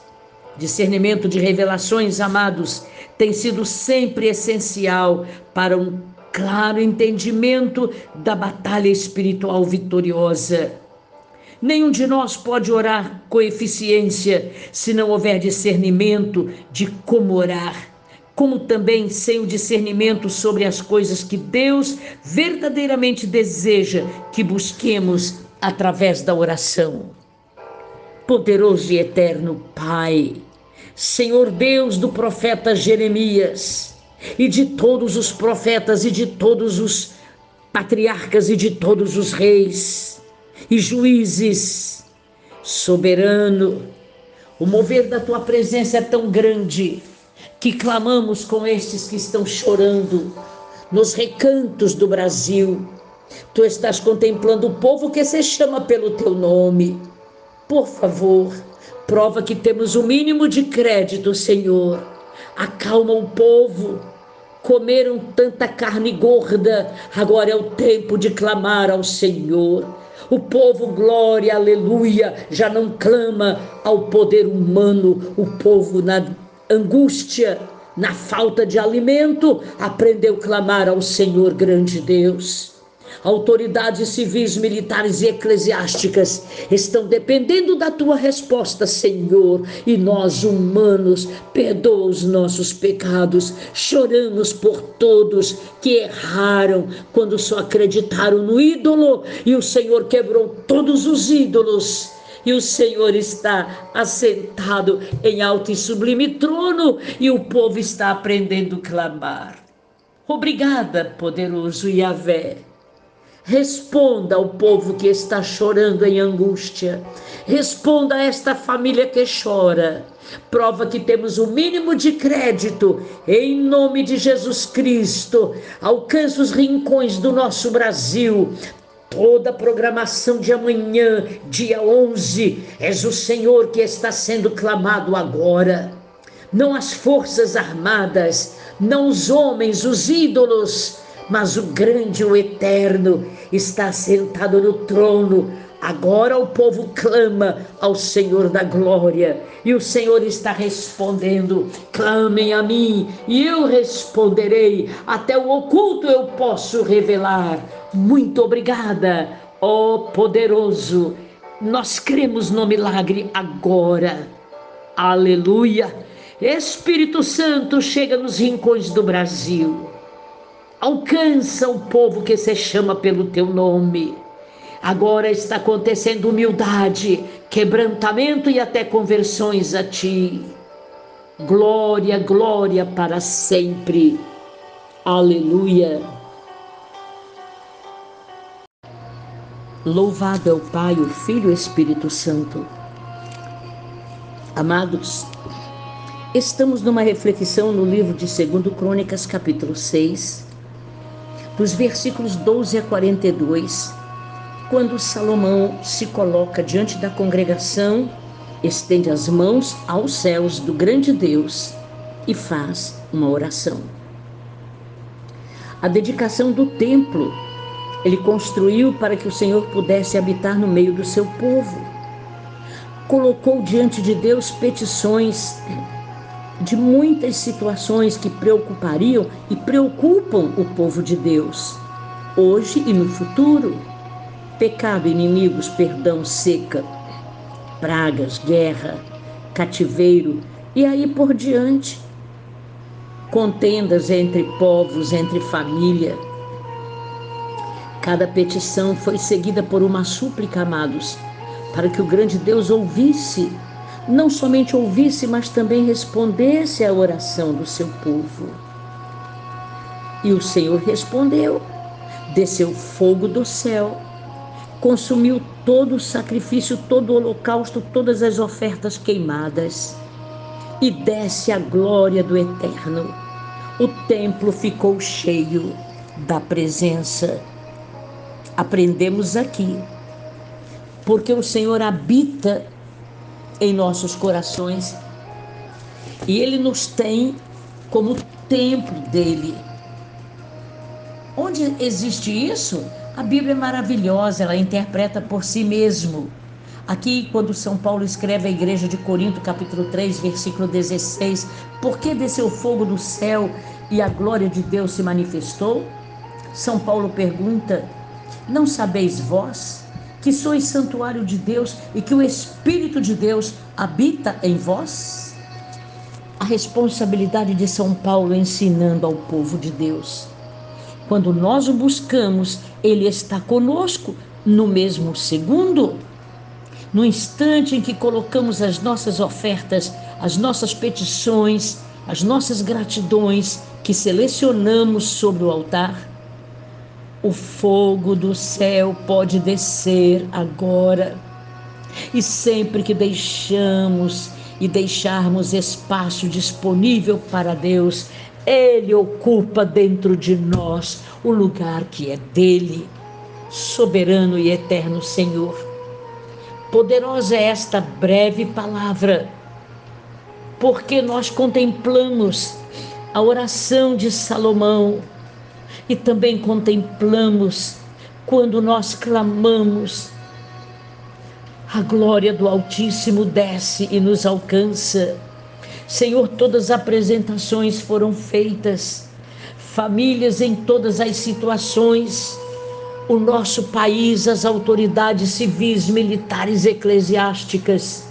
Nós cremos na tua resposta, só temos a ti, eterno e poderoso o poder é teu, a glória é tua. E a tua glória desce como fogo do terceiro céu, queima o céu de bronze no segundo céu e nos alcança com vitória dentro desta família, os nossos familiares. Ministramos conversão e transformação, ó Deus. Nós glorificamos o teu nome porque tu és santo, santo, santo. Aleluia esta contagem de tempo, Senhor, nestes acordes. É motivo para nós cumprimentarmos os teus filhos, dizendo boa noite, bom dia, boa tarde. Nos últimos minutos deste dia maravilhoso, maravilhoso porque o Senhor nos permite viver cada hora, cada minuto, cada segundo, cada milésimo de segundo e a nossa reflexão em tua palavra, no livro dos Salmos, capítulo 7, nos versículos de 14 a 17. Diz que o homem, longe da presença do Senhor, abre e aprofunda uma cova para ele mesmo. A sua própria malícia recai sobre a cabeça. Mas eu me esforçando muito para viver na presença do Deus vivo, nós, nos esforçando muito para viver na presença do Altíssimo, rendemos graças ao Senhor segundo a sua justiça. Ah, glorificado é o teu nome, ó Deus, porque podemos cantar louvores ao teu nome para sempre. Aleluia. E aqui nós entendemos que o louvor interrompe o elogio a Deus essa nossa espontaneidade de exaltar ao Senhor. Interrompe o avanço de qualquer miséria que estava vindo ao nosso encontro. Esta passagem simples tem duas verdades. Vamos ouvi-la sobre o louvor. Primeiro, o louvor é uma resposta para o ataque de toda maldade que venha sobre cada um de nós. Louvemos ao Senhor, digamos: Tu és santo, santo, santo. Podemos pecar e viver imoralmente. Quando nós assim fazemos, precisamos abrir a boca e dar um louvor, para que a tentação nos abandone. Aí nós fazemos um louvor de poder, para que o Senhor seja glorificado nele. Esse louvor traz a presença gloriosa de Jesus, afasta todo o desejo de associação com atos e pensamentos pecaminosos. Entendeu por que, que o louvor pode interromper o avanço da miséria? Vamos aí, segunda passagem. O escritor declara: Eu, porém, renderei graças ao Senhor é um ato da minha vontade, eu preciso me esforçar.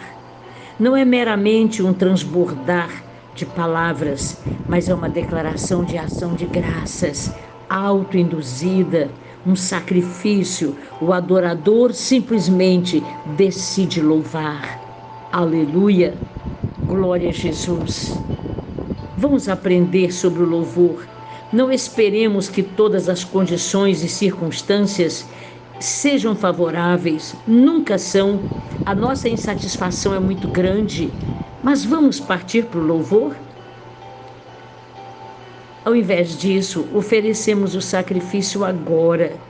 O Senhor é digno, é justo que rendamos adoração, louvor e glória ao Altíssimo. A palavra do Senhor é tão soberana é tão gloriosa que nós encontramos aqui no Velho Testamento, no capítulo 12, de 1 a 3. Vamos lá? Orarás naquele dia. Agora pode ser o nosso dia, amados. Graças te dou, ó Senhor, porque ainda que tiraste contra mim, nós é que nos iramos contra o Senhor quando transgredimos e o aborrecemos. Deus é a minha salvação, confio, não sinto temor.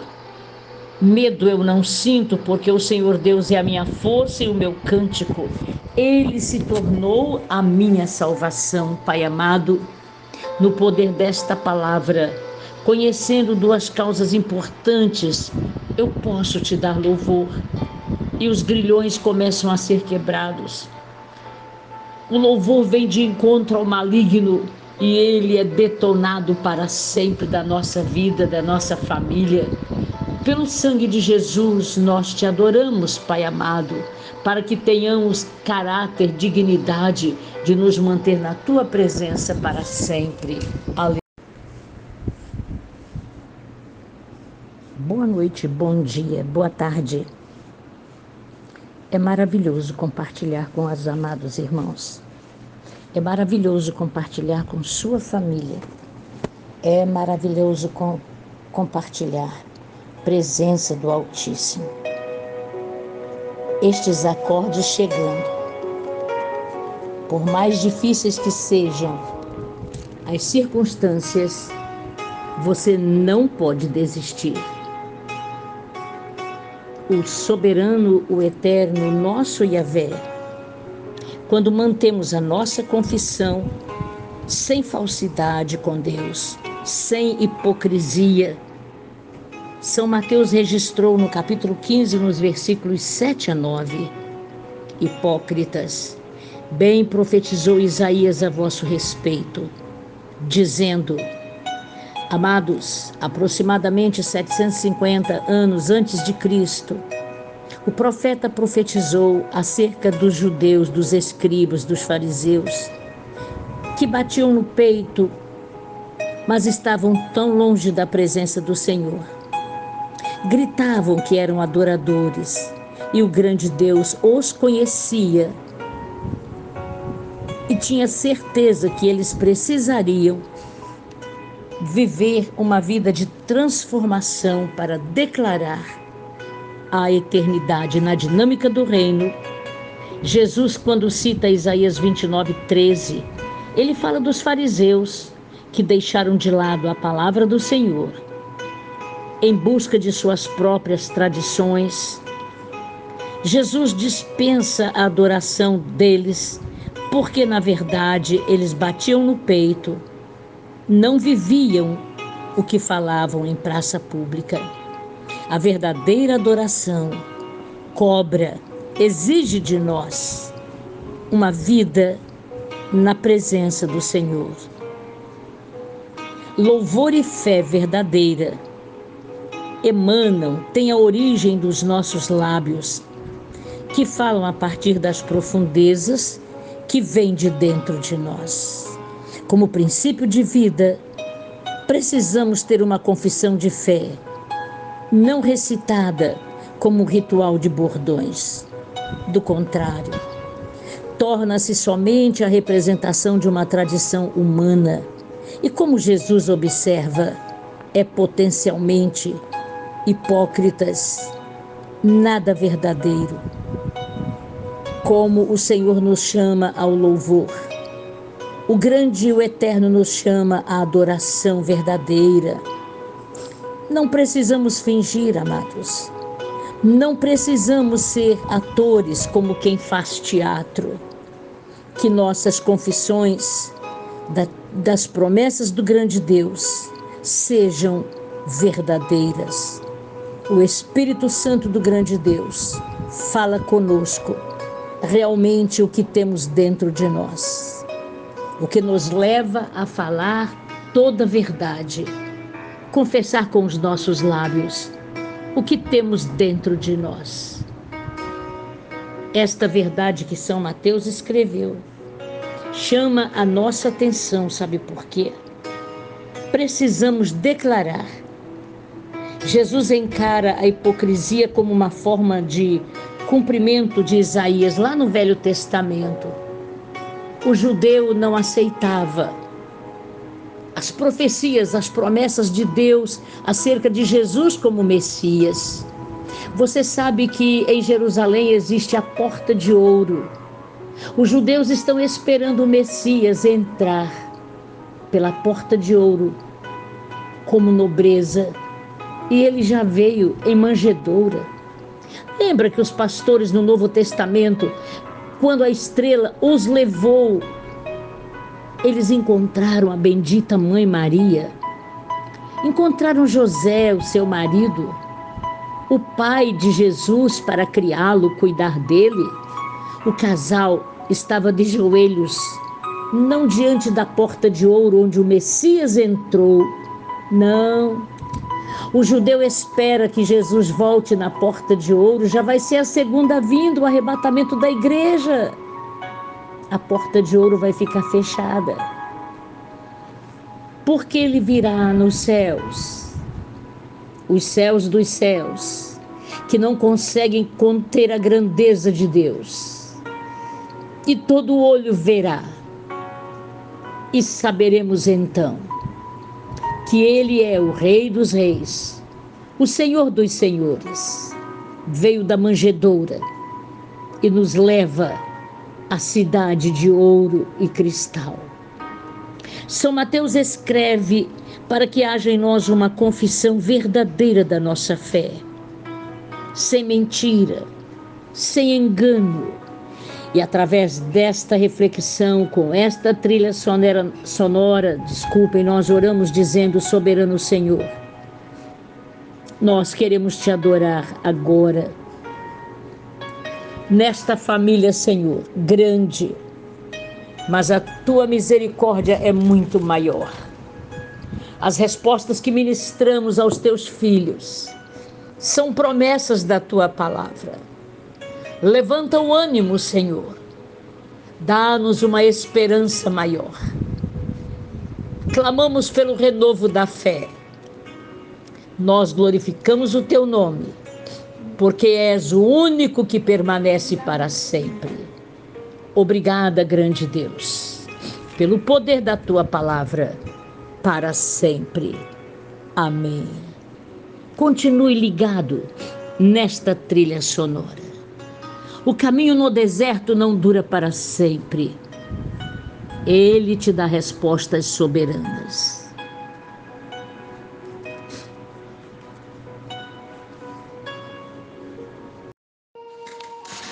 Boa noite, bom dia, quando der zero hora, boa tarde. Amados, Continuando a nossa reflexão relacionada à Bíblia Sagrada, às Santas Escrituras, a Palavra de Deus, nós falávamos que ela não pode ser violada, ela é para sempre, porque o grande Deus sustenta a Sua palavra, nunca dissolvida nunca abalada.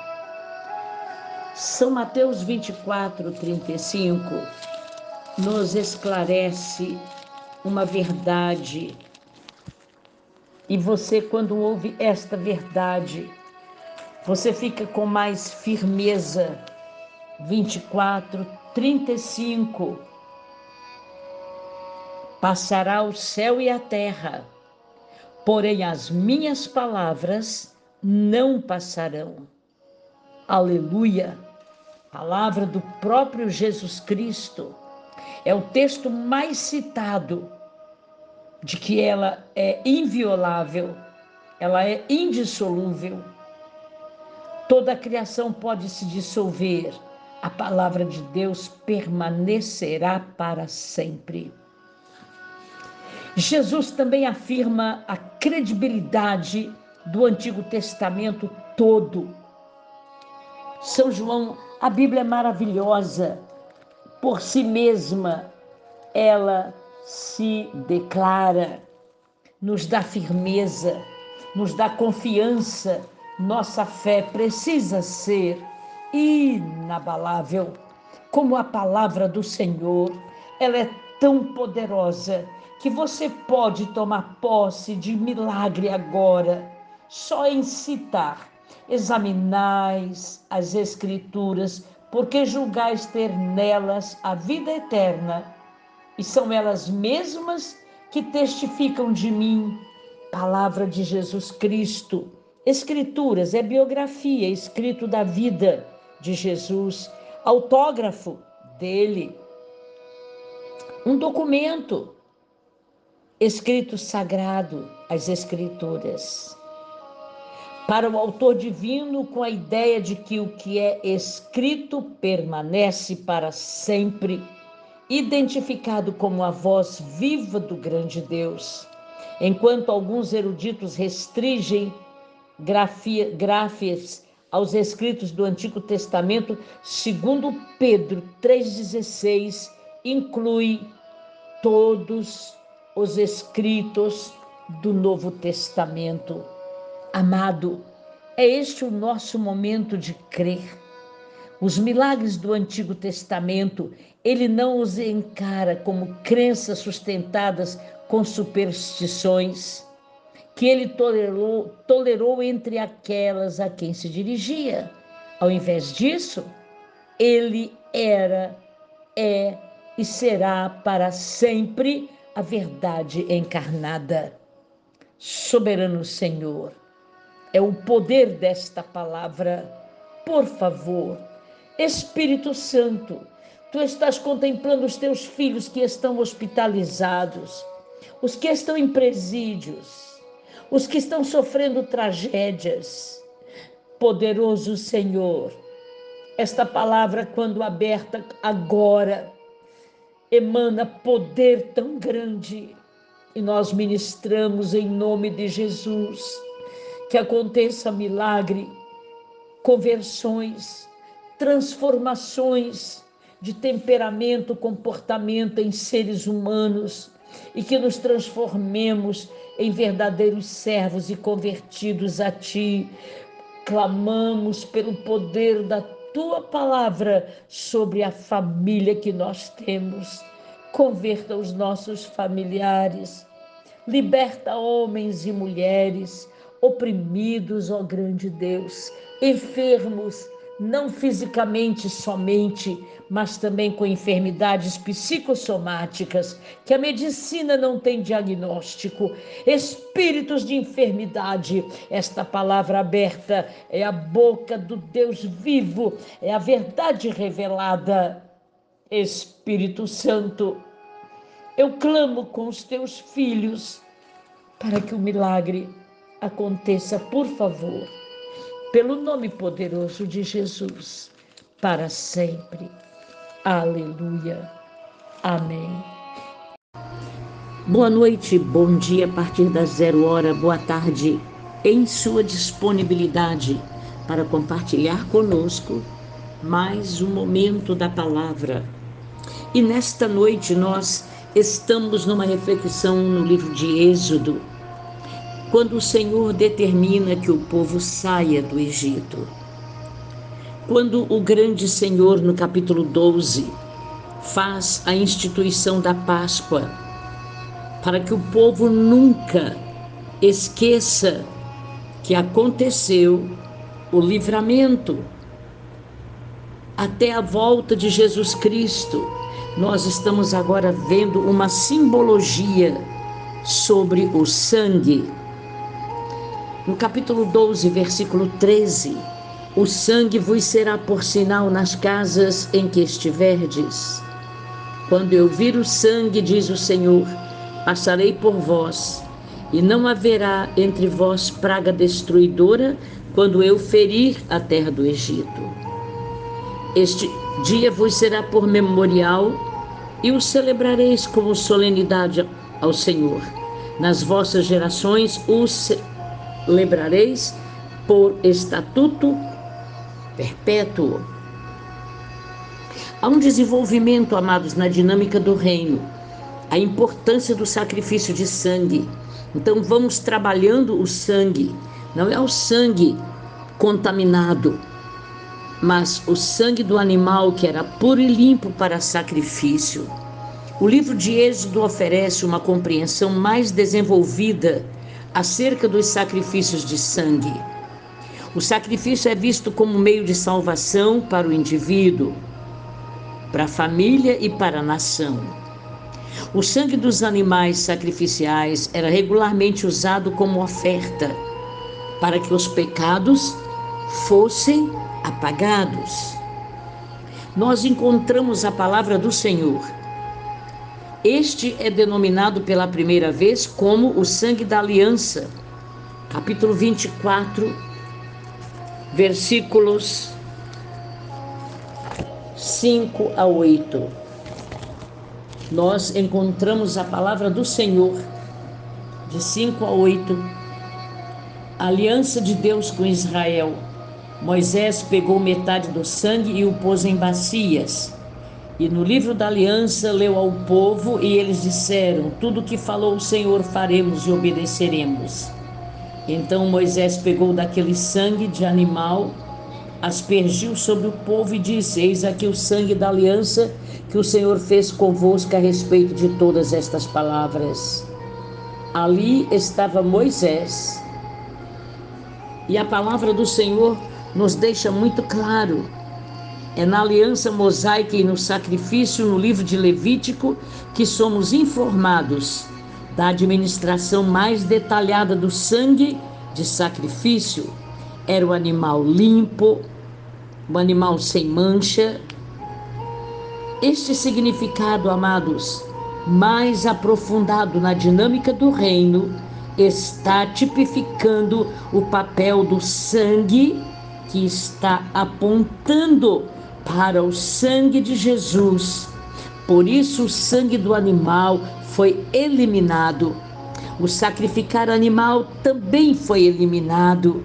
O grande Senhor, ele respondeu ao mundo para nossa redenção, para nossa justificação e santificação, exatamente o que está escrito em aos Hebreus, capítulo 9, versículo 14. É maravilhosa esta verdade, porque o animal era oferecido todo ano por tamanho de família e o grande Senhor decidiu para que o sacrifício de animal não mais se repetisse, porque quando Jesus Cristo, em seu sangue derramado pelo Espírito Eterno, a si mesmo se ofereceu sem mácula a Deus, e então, purificando a nossa consciência de obras mortas, para que nós possamos servir ao Deus vivo. E Ele, Jesus, é o mediador da nova aliança, a fim de que, intervindo a morte para a remissão das transgressões que havia sob a primeira aliança, fazia sacrifício de animal e as transgressões continuavam. Jesus Cristo, o seu sacrifício não é repetido, mas é perfeito, é eficaz. Não por meio de sangue de bodes na nova aliança, nem de bezerros, mas pelo próprio sangue de Jesus. Ele entrou no Santo dos Santos, o véu do templo rasgou-se de alto a baixo e nós obtivemos a eterna redenção. Glorificado é o nome do Deus vivo, porque onde há testamento é necessário que intervenha a morte do testador pois um testamento só é confirmado no caso de mortos, visto que de maneira nenhuma tem força de lei enquanto vive o testador. Por isto, a primeira aliança foi sancionada sem sangue, porque havendo Moisés proclamado todos os mandamentos segundo a lei ao povo, tomou o sangue dos bezerros e dos bodes com água e lã tinta de escarlate e sopro e aspergiu não só o próprio livro, como também sobre todo o povo. Como dizendo: Este é o sangue da aliança, a qual Deus prescreveu para vós outros. Assim, amados, o sacrifício de Cristo é eficaz, é perfeito para sempre. Ele não entrou em santuário feito por mãos, como entrava o sangue do animal mas ele, Jesus, agora foi à cruz, derramou todo o sangue em favor de cada um de nós e pelo mundo. Soberano e eterno Senhor, muito obrigada por este sacrifício na cruz que nos oferece o alívio permanente até a segunda volta. Senhor de toda glória, é no poder deste sangue que foi derramado até a cruz que nós somos libertos, somos curados para sempre. Obrigado ao grande Deus, para sempre esta família pode ser coberta pelo sangue de Jesus, sem sacrifício de animais, sem derramamento de sangue como Moloque pede, porque Jesus Cristo é o nosso libertador. Todas as obras satânicas que estavam prevalecendo até ontem, elas estão desfeitas agora. Para sempre, ó grande Deus, nós tomamos posse de libertação e de cura pelo sangue de Cristo que foi derramado para sempre. Aleluia. Porque dele, o Senhor, para ele são todas as coisas é glorificado o nome da Trindade Santa. Nesta reflexão na dinâmica do reino, amados, a esperança volta, o mover da palavra nos alcança com muito fervor. No Velho Testamento, exatamente a leitura bíblica que a igreja está fazendo com a membresia, o livro de 1 e 2 Samuel, 1 e 2 Reis, que terminará em 28 de fevereiro. E o pastor responsável pela nossa leitura, o pastor Eli, ele estará proclamando as próximas leituras de março e abril. É uma forma de levar a igreja a ler a palavra de Deus. Não desista. É o poder da palavra que nos alcança. Acende a chama da nossa fé. Por isso, aqui no livro de Segundo Reis, no capítulo 5, de 1 a 15, fala de Naamã, comandante do exército da Síria. Também aqui nós temos a história da menina escrava, não diz o seu nome, é uma anônima, mas é uma bênção. Ela vem como resposta para a vida de Naamã, comandante do exército do rei da Síria. Homem diante de seu senhor e de muita confiança, autoconceito. E ele, através dele, a Síria venceu uma grande batalha. Portanto, um herói de guerra, mas leproso. Os sírios não exigiam que os leprosos ficassem em isolamento, portanto, vestindo a farda, cobrindo a pele leprosa, você não imaginava que aquele homem sofria tanto. A menina, ela na verdade é uma imagem de vencedora e que leva as pessoas a perder o medo e a oportunidade de levar outros na presença de Deus.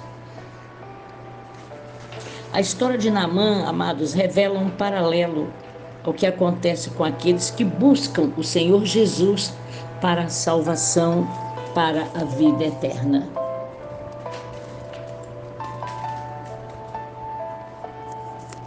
A palavra do Senhor nos deixa muito claro que aqui existe lições na cura de Naamã quando ele vai até onde estava o profeta. E ele estranha que o profeta Eliseu não recebeu como autoridade do exército da Síria.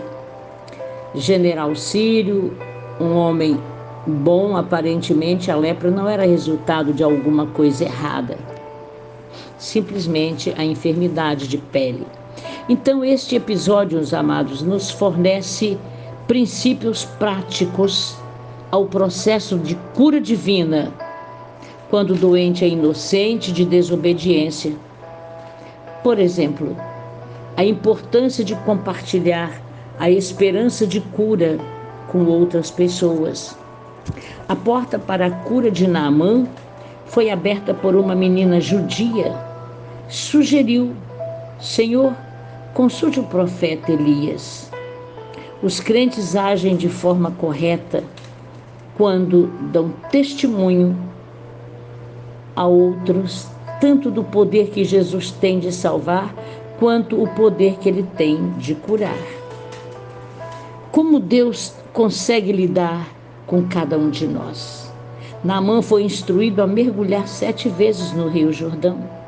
Ele não gostou da ideia, muito orgulhoso, muito soberbo. O seu orgulho oculto e a arrogância vem à superfície. A obediência e submissão foi que abriram caminho para a cura. Na presença de Deus, precisamos reconhecer o poder do grande Senhor. Nós também podemos estar sujeitos a uma situação semelhante. Quando nós, na obediência à palavra, podemos ser curados. Por exemplo, Jesus instruiu os dez leprosos que fossem se apresentar ao sacerdote eles foram curados, porque foi um passo da obediência. São Lucas 17, 12 a 14, na aldeia. Aqueles por quem outros oraram pedindo cura, que às vezes desistem ao não ver a cura imediata, ao invés de buscar a Deus para um possível passo de submissão relacionado à edificação da fé. É um propósito que o Senhor cobra de nós agradá-lo, aceitar o poder da Sua palavra que é pregado. E agora, em nome de Jesus, eterno e poderoso Deus. Assim como a história de Naamã, o comandante do exército da Síria, esta menina que veio como escrava de outro país e ela na casa do comandante, ela determina que há uma esperança. O Senhor é a nossa esperança. Por isso, grande Senhor, neste silêncio. Nós te adoramos, te glorificamos. Os acordes voltam e volta a nossa esperança. Em nome de Jesus, Alcança esta senhora, dá um sono reparador, quebra a força da depressão. Senhor, os problemas dos filhos não é para matar, é para que os pais sejam fortes, estejam em tua presença para clamar. Por isso choramos e clamamos com os pais. Alcança esta casa, alcança esta família, faz o grande milagre, por favor. Nós compartilhamos, em nome de Jesus Cristo, o milagre e a cura para sempre. Aleluia. Amém.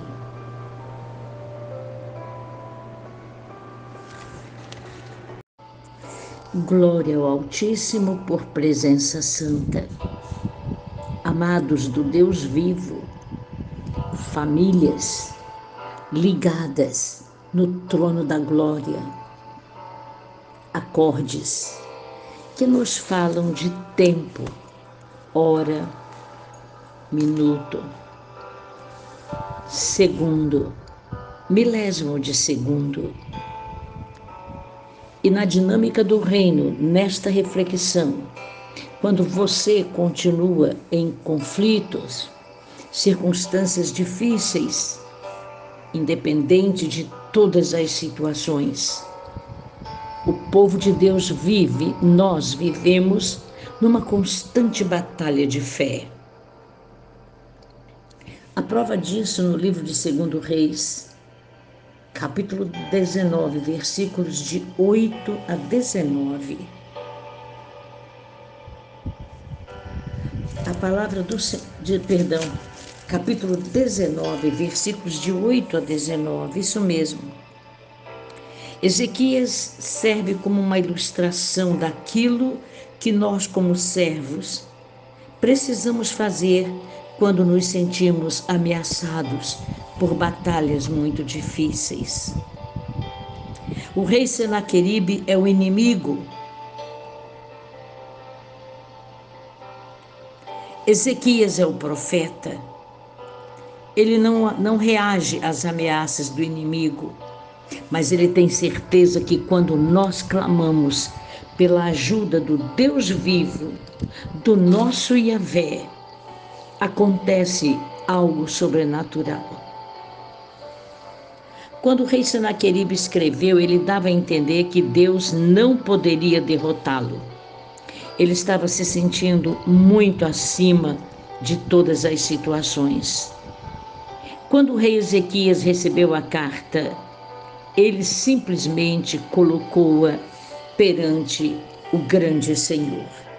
O versículo 14 deste capítulo 19 de 2 Reis diz assim: Ele orou dizendo: Ó oh Senhor Deus de Israel, considerando o soberano, o único, estás entronizado acima dos querubins. Tu somente és o Deus de todos os reinos da terra Tu fizeste os céus e a terra. Mais do que isto é o que ele clama, inclina ao Senhor o ouvido e ouve. Abre, Senhor, os olhos e vê. Ouve todas as palavras de Senaqueribe, as quais ele enviou para te afrontar, ó meu Deus vivo. Contagem de tempo continua. Amados, é o grande momento que nós temos. É um exemplo em que um ato físico parece que agora estabelece um paralelo no estabelecimento da autoridade espiritual no reino do invisível. Vamos dizer em outras palavras, um ato físico torna-se profeticamente simbólico de uma realidade que consegue impactar o invisível, enquanto uma ação está acontecendo no reino do visível. Olha só, no caso aqui de Ezequias, um ato visível de confiança, ele estende, ele coloca a sua causa, a sua carta perante o Senhor. Está estabelecido o fundamento para a fé sobre a qual Ezequias orou. Estava com certeza consciente de que Deus poderia ouvir a sua oração, o seu clamor. E naquela noite, o Senhor enviou um anjo que destruiu 185 mil soldados inimigos. Onde isso?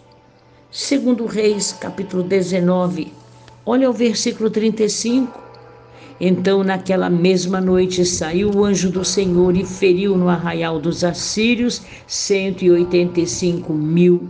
E quando se levantaram os restantes pela manhã, eis que todos estes eram cadáveres. Logo o rei Senaqueribe como inimigo, rei da Síria, e foi. Sucedeu que, estando ele a adorar na casa de Nisroque, seu Deus, Adrameleque e Sarezer, seus filhos, o feriram a espada e fugiram para a terra de Ararate, e Esar Adon, seu filho, reinou em seu lugar. Filhos tiram a vida de Nisroque, porque era o seu Deus. O outro filho reina em lugar dele. Amados, respostas acontecem. Atos físicos numa oração de batalha muito grande, através de Ezequias como profeta. Visivelmente confiando, estendendo a sua causa, soberano Senhor Muitas ações físicas de pessoas lembradas nas Escrituras falam de louvor expressado com a voz e até mesmo com gritos. Levantar as mãos, inclinar a cabeça, dançar, saltar, orar, orar com gemidos, estremecimento ou tremor, um choro intenso e muitas formas de estar prostrado diante da tua misericórdia. Estamos impulsionados pela fé, grande Deus, motivados pela genuína intensidade da oração que fazemos agora, oração com paixão, mais do que ações supersticiosas. Nós nos dirigimos ao invisível como real e nós cremos em vitórias, por favor. Tu estás contemplando as famílias que choram. Esta mulher, Senhor, está glorificando o teu nome, está crendo em resposta. Socorra-nos, por favor. O teu poder é grande, é único, é total. Te damos louvor agora, quando zero hora já aconteceu a contagem de tempo continua e o manto de milagre está estendido. Eu só quero com os teus filhos dizer: Santo, Santo, Santo é o Senhor dos exércitos. Ó oh, Pai, tomamos posse agora de grandes livramentos, numa batalha sem fim, mas vitórias incontáveis para sempre. Aleluia. Amém. Boa noite, bom dia, boa tarde família de Deus sobre a terra. Levantemos os nossos olhos para o alto, olhando para Jesus, autor e consumador da nossa fé. Senhor, nós adoramos dentro do Salmo 139 porque és o que sonda e conheces a cada um de nós. O salmista Davi faz uma referência linda. Sabes quando me assento e quando me levanto. De longe tu penetras os meus pensamentos, tu és o que sonda. És o que me conhece como ninguém. Senhor, se eu faço a minha cama no mais profundo abismo, lá estás.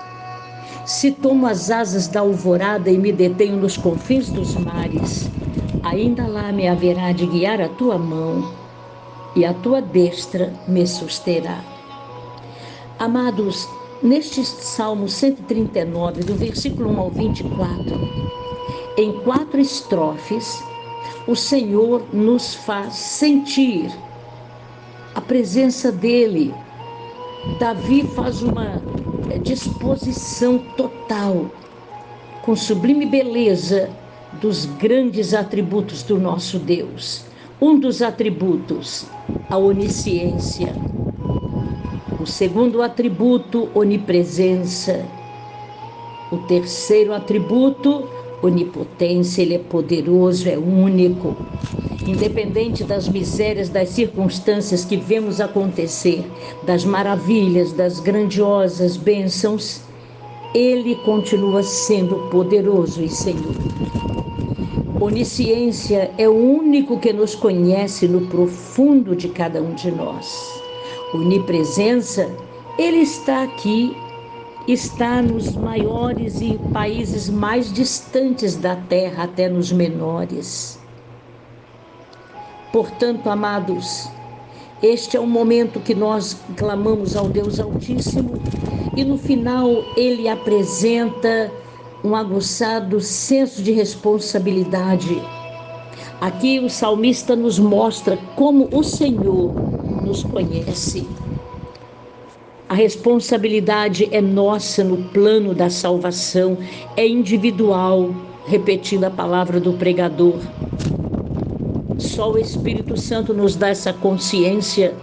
Por isso, ó Deus, nesta breve reflexão, nós te damos glória, adoração, louvor, reconhecendo o teu poder, a tua presença agora nesta casa, dando ordem aos teus anjos a respeito desta família, toda sombra, todo medo, todo barulho, pelo sangue de Jesus, acabe de perturbar esta família.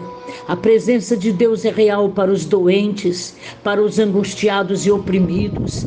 A presença do Espírito de Deus está chegando a este homem, a esta mulher, neste presídio, neste hospital, neste leito de dor. Tu és o Senhor que derrama o manto de milagre e a medicina faz a grande obra humana.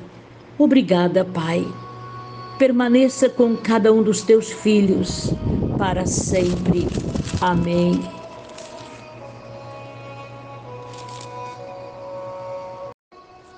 Sim, este é o acorde para hoje. Independente de todas as circunstâncias, em choro ou em alegria. O nosso instinto humano é tão fragilizado, mas nós reconhecemos que para o nosso poderoso Yahvé, o grande, o Senhor, toda honra, toda glória, todo louvor é para Ele e como humanos e fragilizados. Oh, desculpem. Boa noite, bom dia a partir da zero hora, boa tarde. Independente de todas as situações, quantas vezes este salmo de capítulo 13 é verdadeiro em nossa posição humana. É uma oração de fé por que de fé? É uma canção que está cantando, falando de uma sensação de se sentir esquecido, solitário, sozinho. É natural. Somos naturalmente insatisfeitos. Algumas vezes nós estamos questionando conosco mesmo fazemos monólogos horríveis. Este é um deles. Você está com saúde, não tem um diagnóstico de morte, mas é uma insatisfação tão grande, fala a verdade. Aí você começa: Até quando, Senhor? Esquecer-te-ás de mim para sempre. Até quando ocultarás de mim o rosto? Até quando estarei relutando dentro de minha alma, com tristeza no coração cada dia? Ah, Senhor, Também sinto inimigos à minha volta. Mas olha para mim, responde-me, Senhor Deus meu. Amados, independente desta fragilidade, tem um momento que Davi grita: Ilumina meus olhos para que eu não durma o sono da morte. Ilumina-me. Que isso? Restaura o brilho em meus olhos, Senhor. Dê-me a volta da vida. Estou insatisfeito, infeliz. Amados, não está falando de uma inconsciência depois da morte. É uma descrição da morte do ponto de vista de quem está enlutado, oprimido, solitário. Ele grita: ilumina-me. É uma oração de fé. Mas primeiro ele fala: Ai, sol, ai, lua, tu te esqueces de mim, Senhor. Existe uma palavra poderosa e soberana. Aqueles que me buscam, diz o Senhor, estes me encontrarão. E você continua nessa miséria espiritual, como cristão, é muito lindo nessa fragilidade humana. Para que eu não diga o meu inimigo prevaleci contra ele e não se regozijam os meus adversários, vindo eu a ficar temeroso, vacilante. Agora, Senhor, eu preciso confiar na tua graça, que eu sinta regozijo e que o meu coração, as minhas emoções, ele termina com uma canção de louvor, não importando o quanto estava se sentindo aflito no momento deste salmo. Por exemplo, até quando te esquecerás de mim? Até quando eu ficarei sem ver o teu rosto? Acordemos para a realidade, amados. O Senhor nos tem feito bem porque tem preservado a nossa vida. Ainda que um diagnóstico de câncer, de uma doença grave venha, nós precisamos entender que nós precisamos estar em oração de fé constantemente e gritar: Eu confesso em tua graça que o meu coração, minhas emoções sintam alegria no plano de vida eterna em salvação. O meu monólogo é ruim, Senhor, porque, como pessoa humana, somos naturalmente ruins. Mas o Espírito do Senhor pode vir sobre nós agora. Renova a nossa fé porque estamos reconhecendo a tua misericórdia, o teu poder. Poderoso Senhor, por favor, alegra-nos. Tira este clima de angústia, de tristeza e de dor, de decepção conosco mesmo. Não podemos transferir culpas das nossas misérias, dos nossos erros, precisamos assumi-los olhando para Jesus Cristo, teu Filho amado, que gritou no Calvário: tudo está consumado. Perdoa, Senhor. Perdoa cada um de nós agora. Dá-nos o renovo da fé, por favor. Pelo nome de Jesus Cristo, ó Pai. Perdoa os monólogos ruins que fazemos quando gritamos ai sol, ai lua e não reconhecemos que somos felizes porque te conhecemos como Senhor e Salvador. Levanta-nos para sempre até que voltes. Aleluia. Renova a vitalidade de nosso espírito e de nosso físico, quebra a força das dores físicas e emocionais. Aleluia. A canção continua dentro de nós para sempre.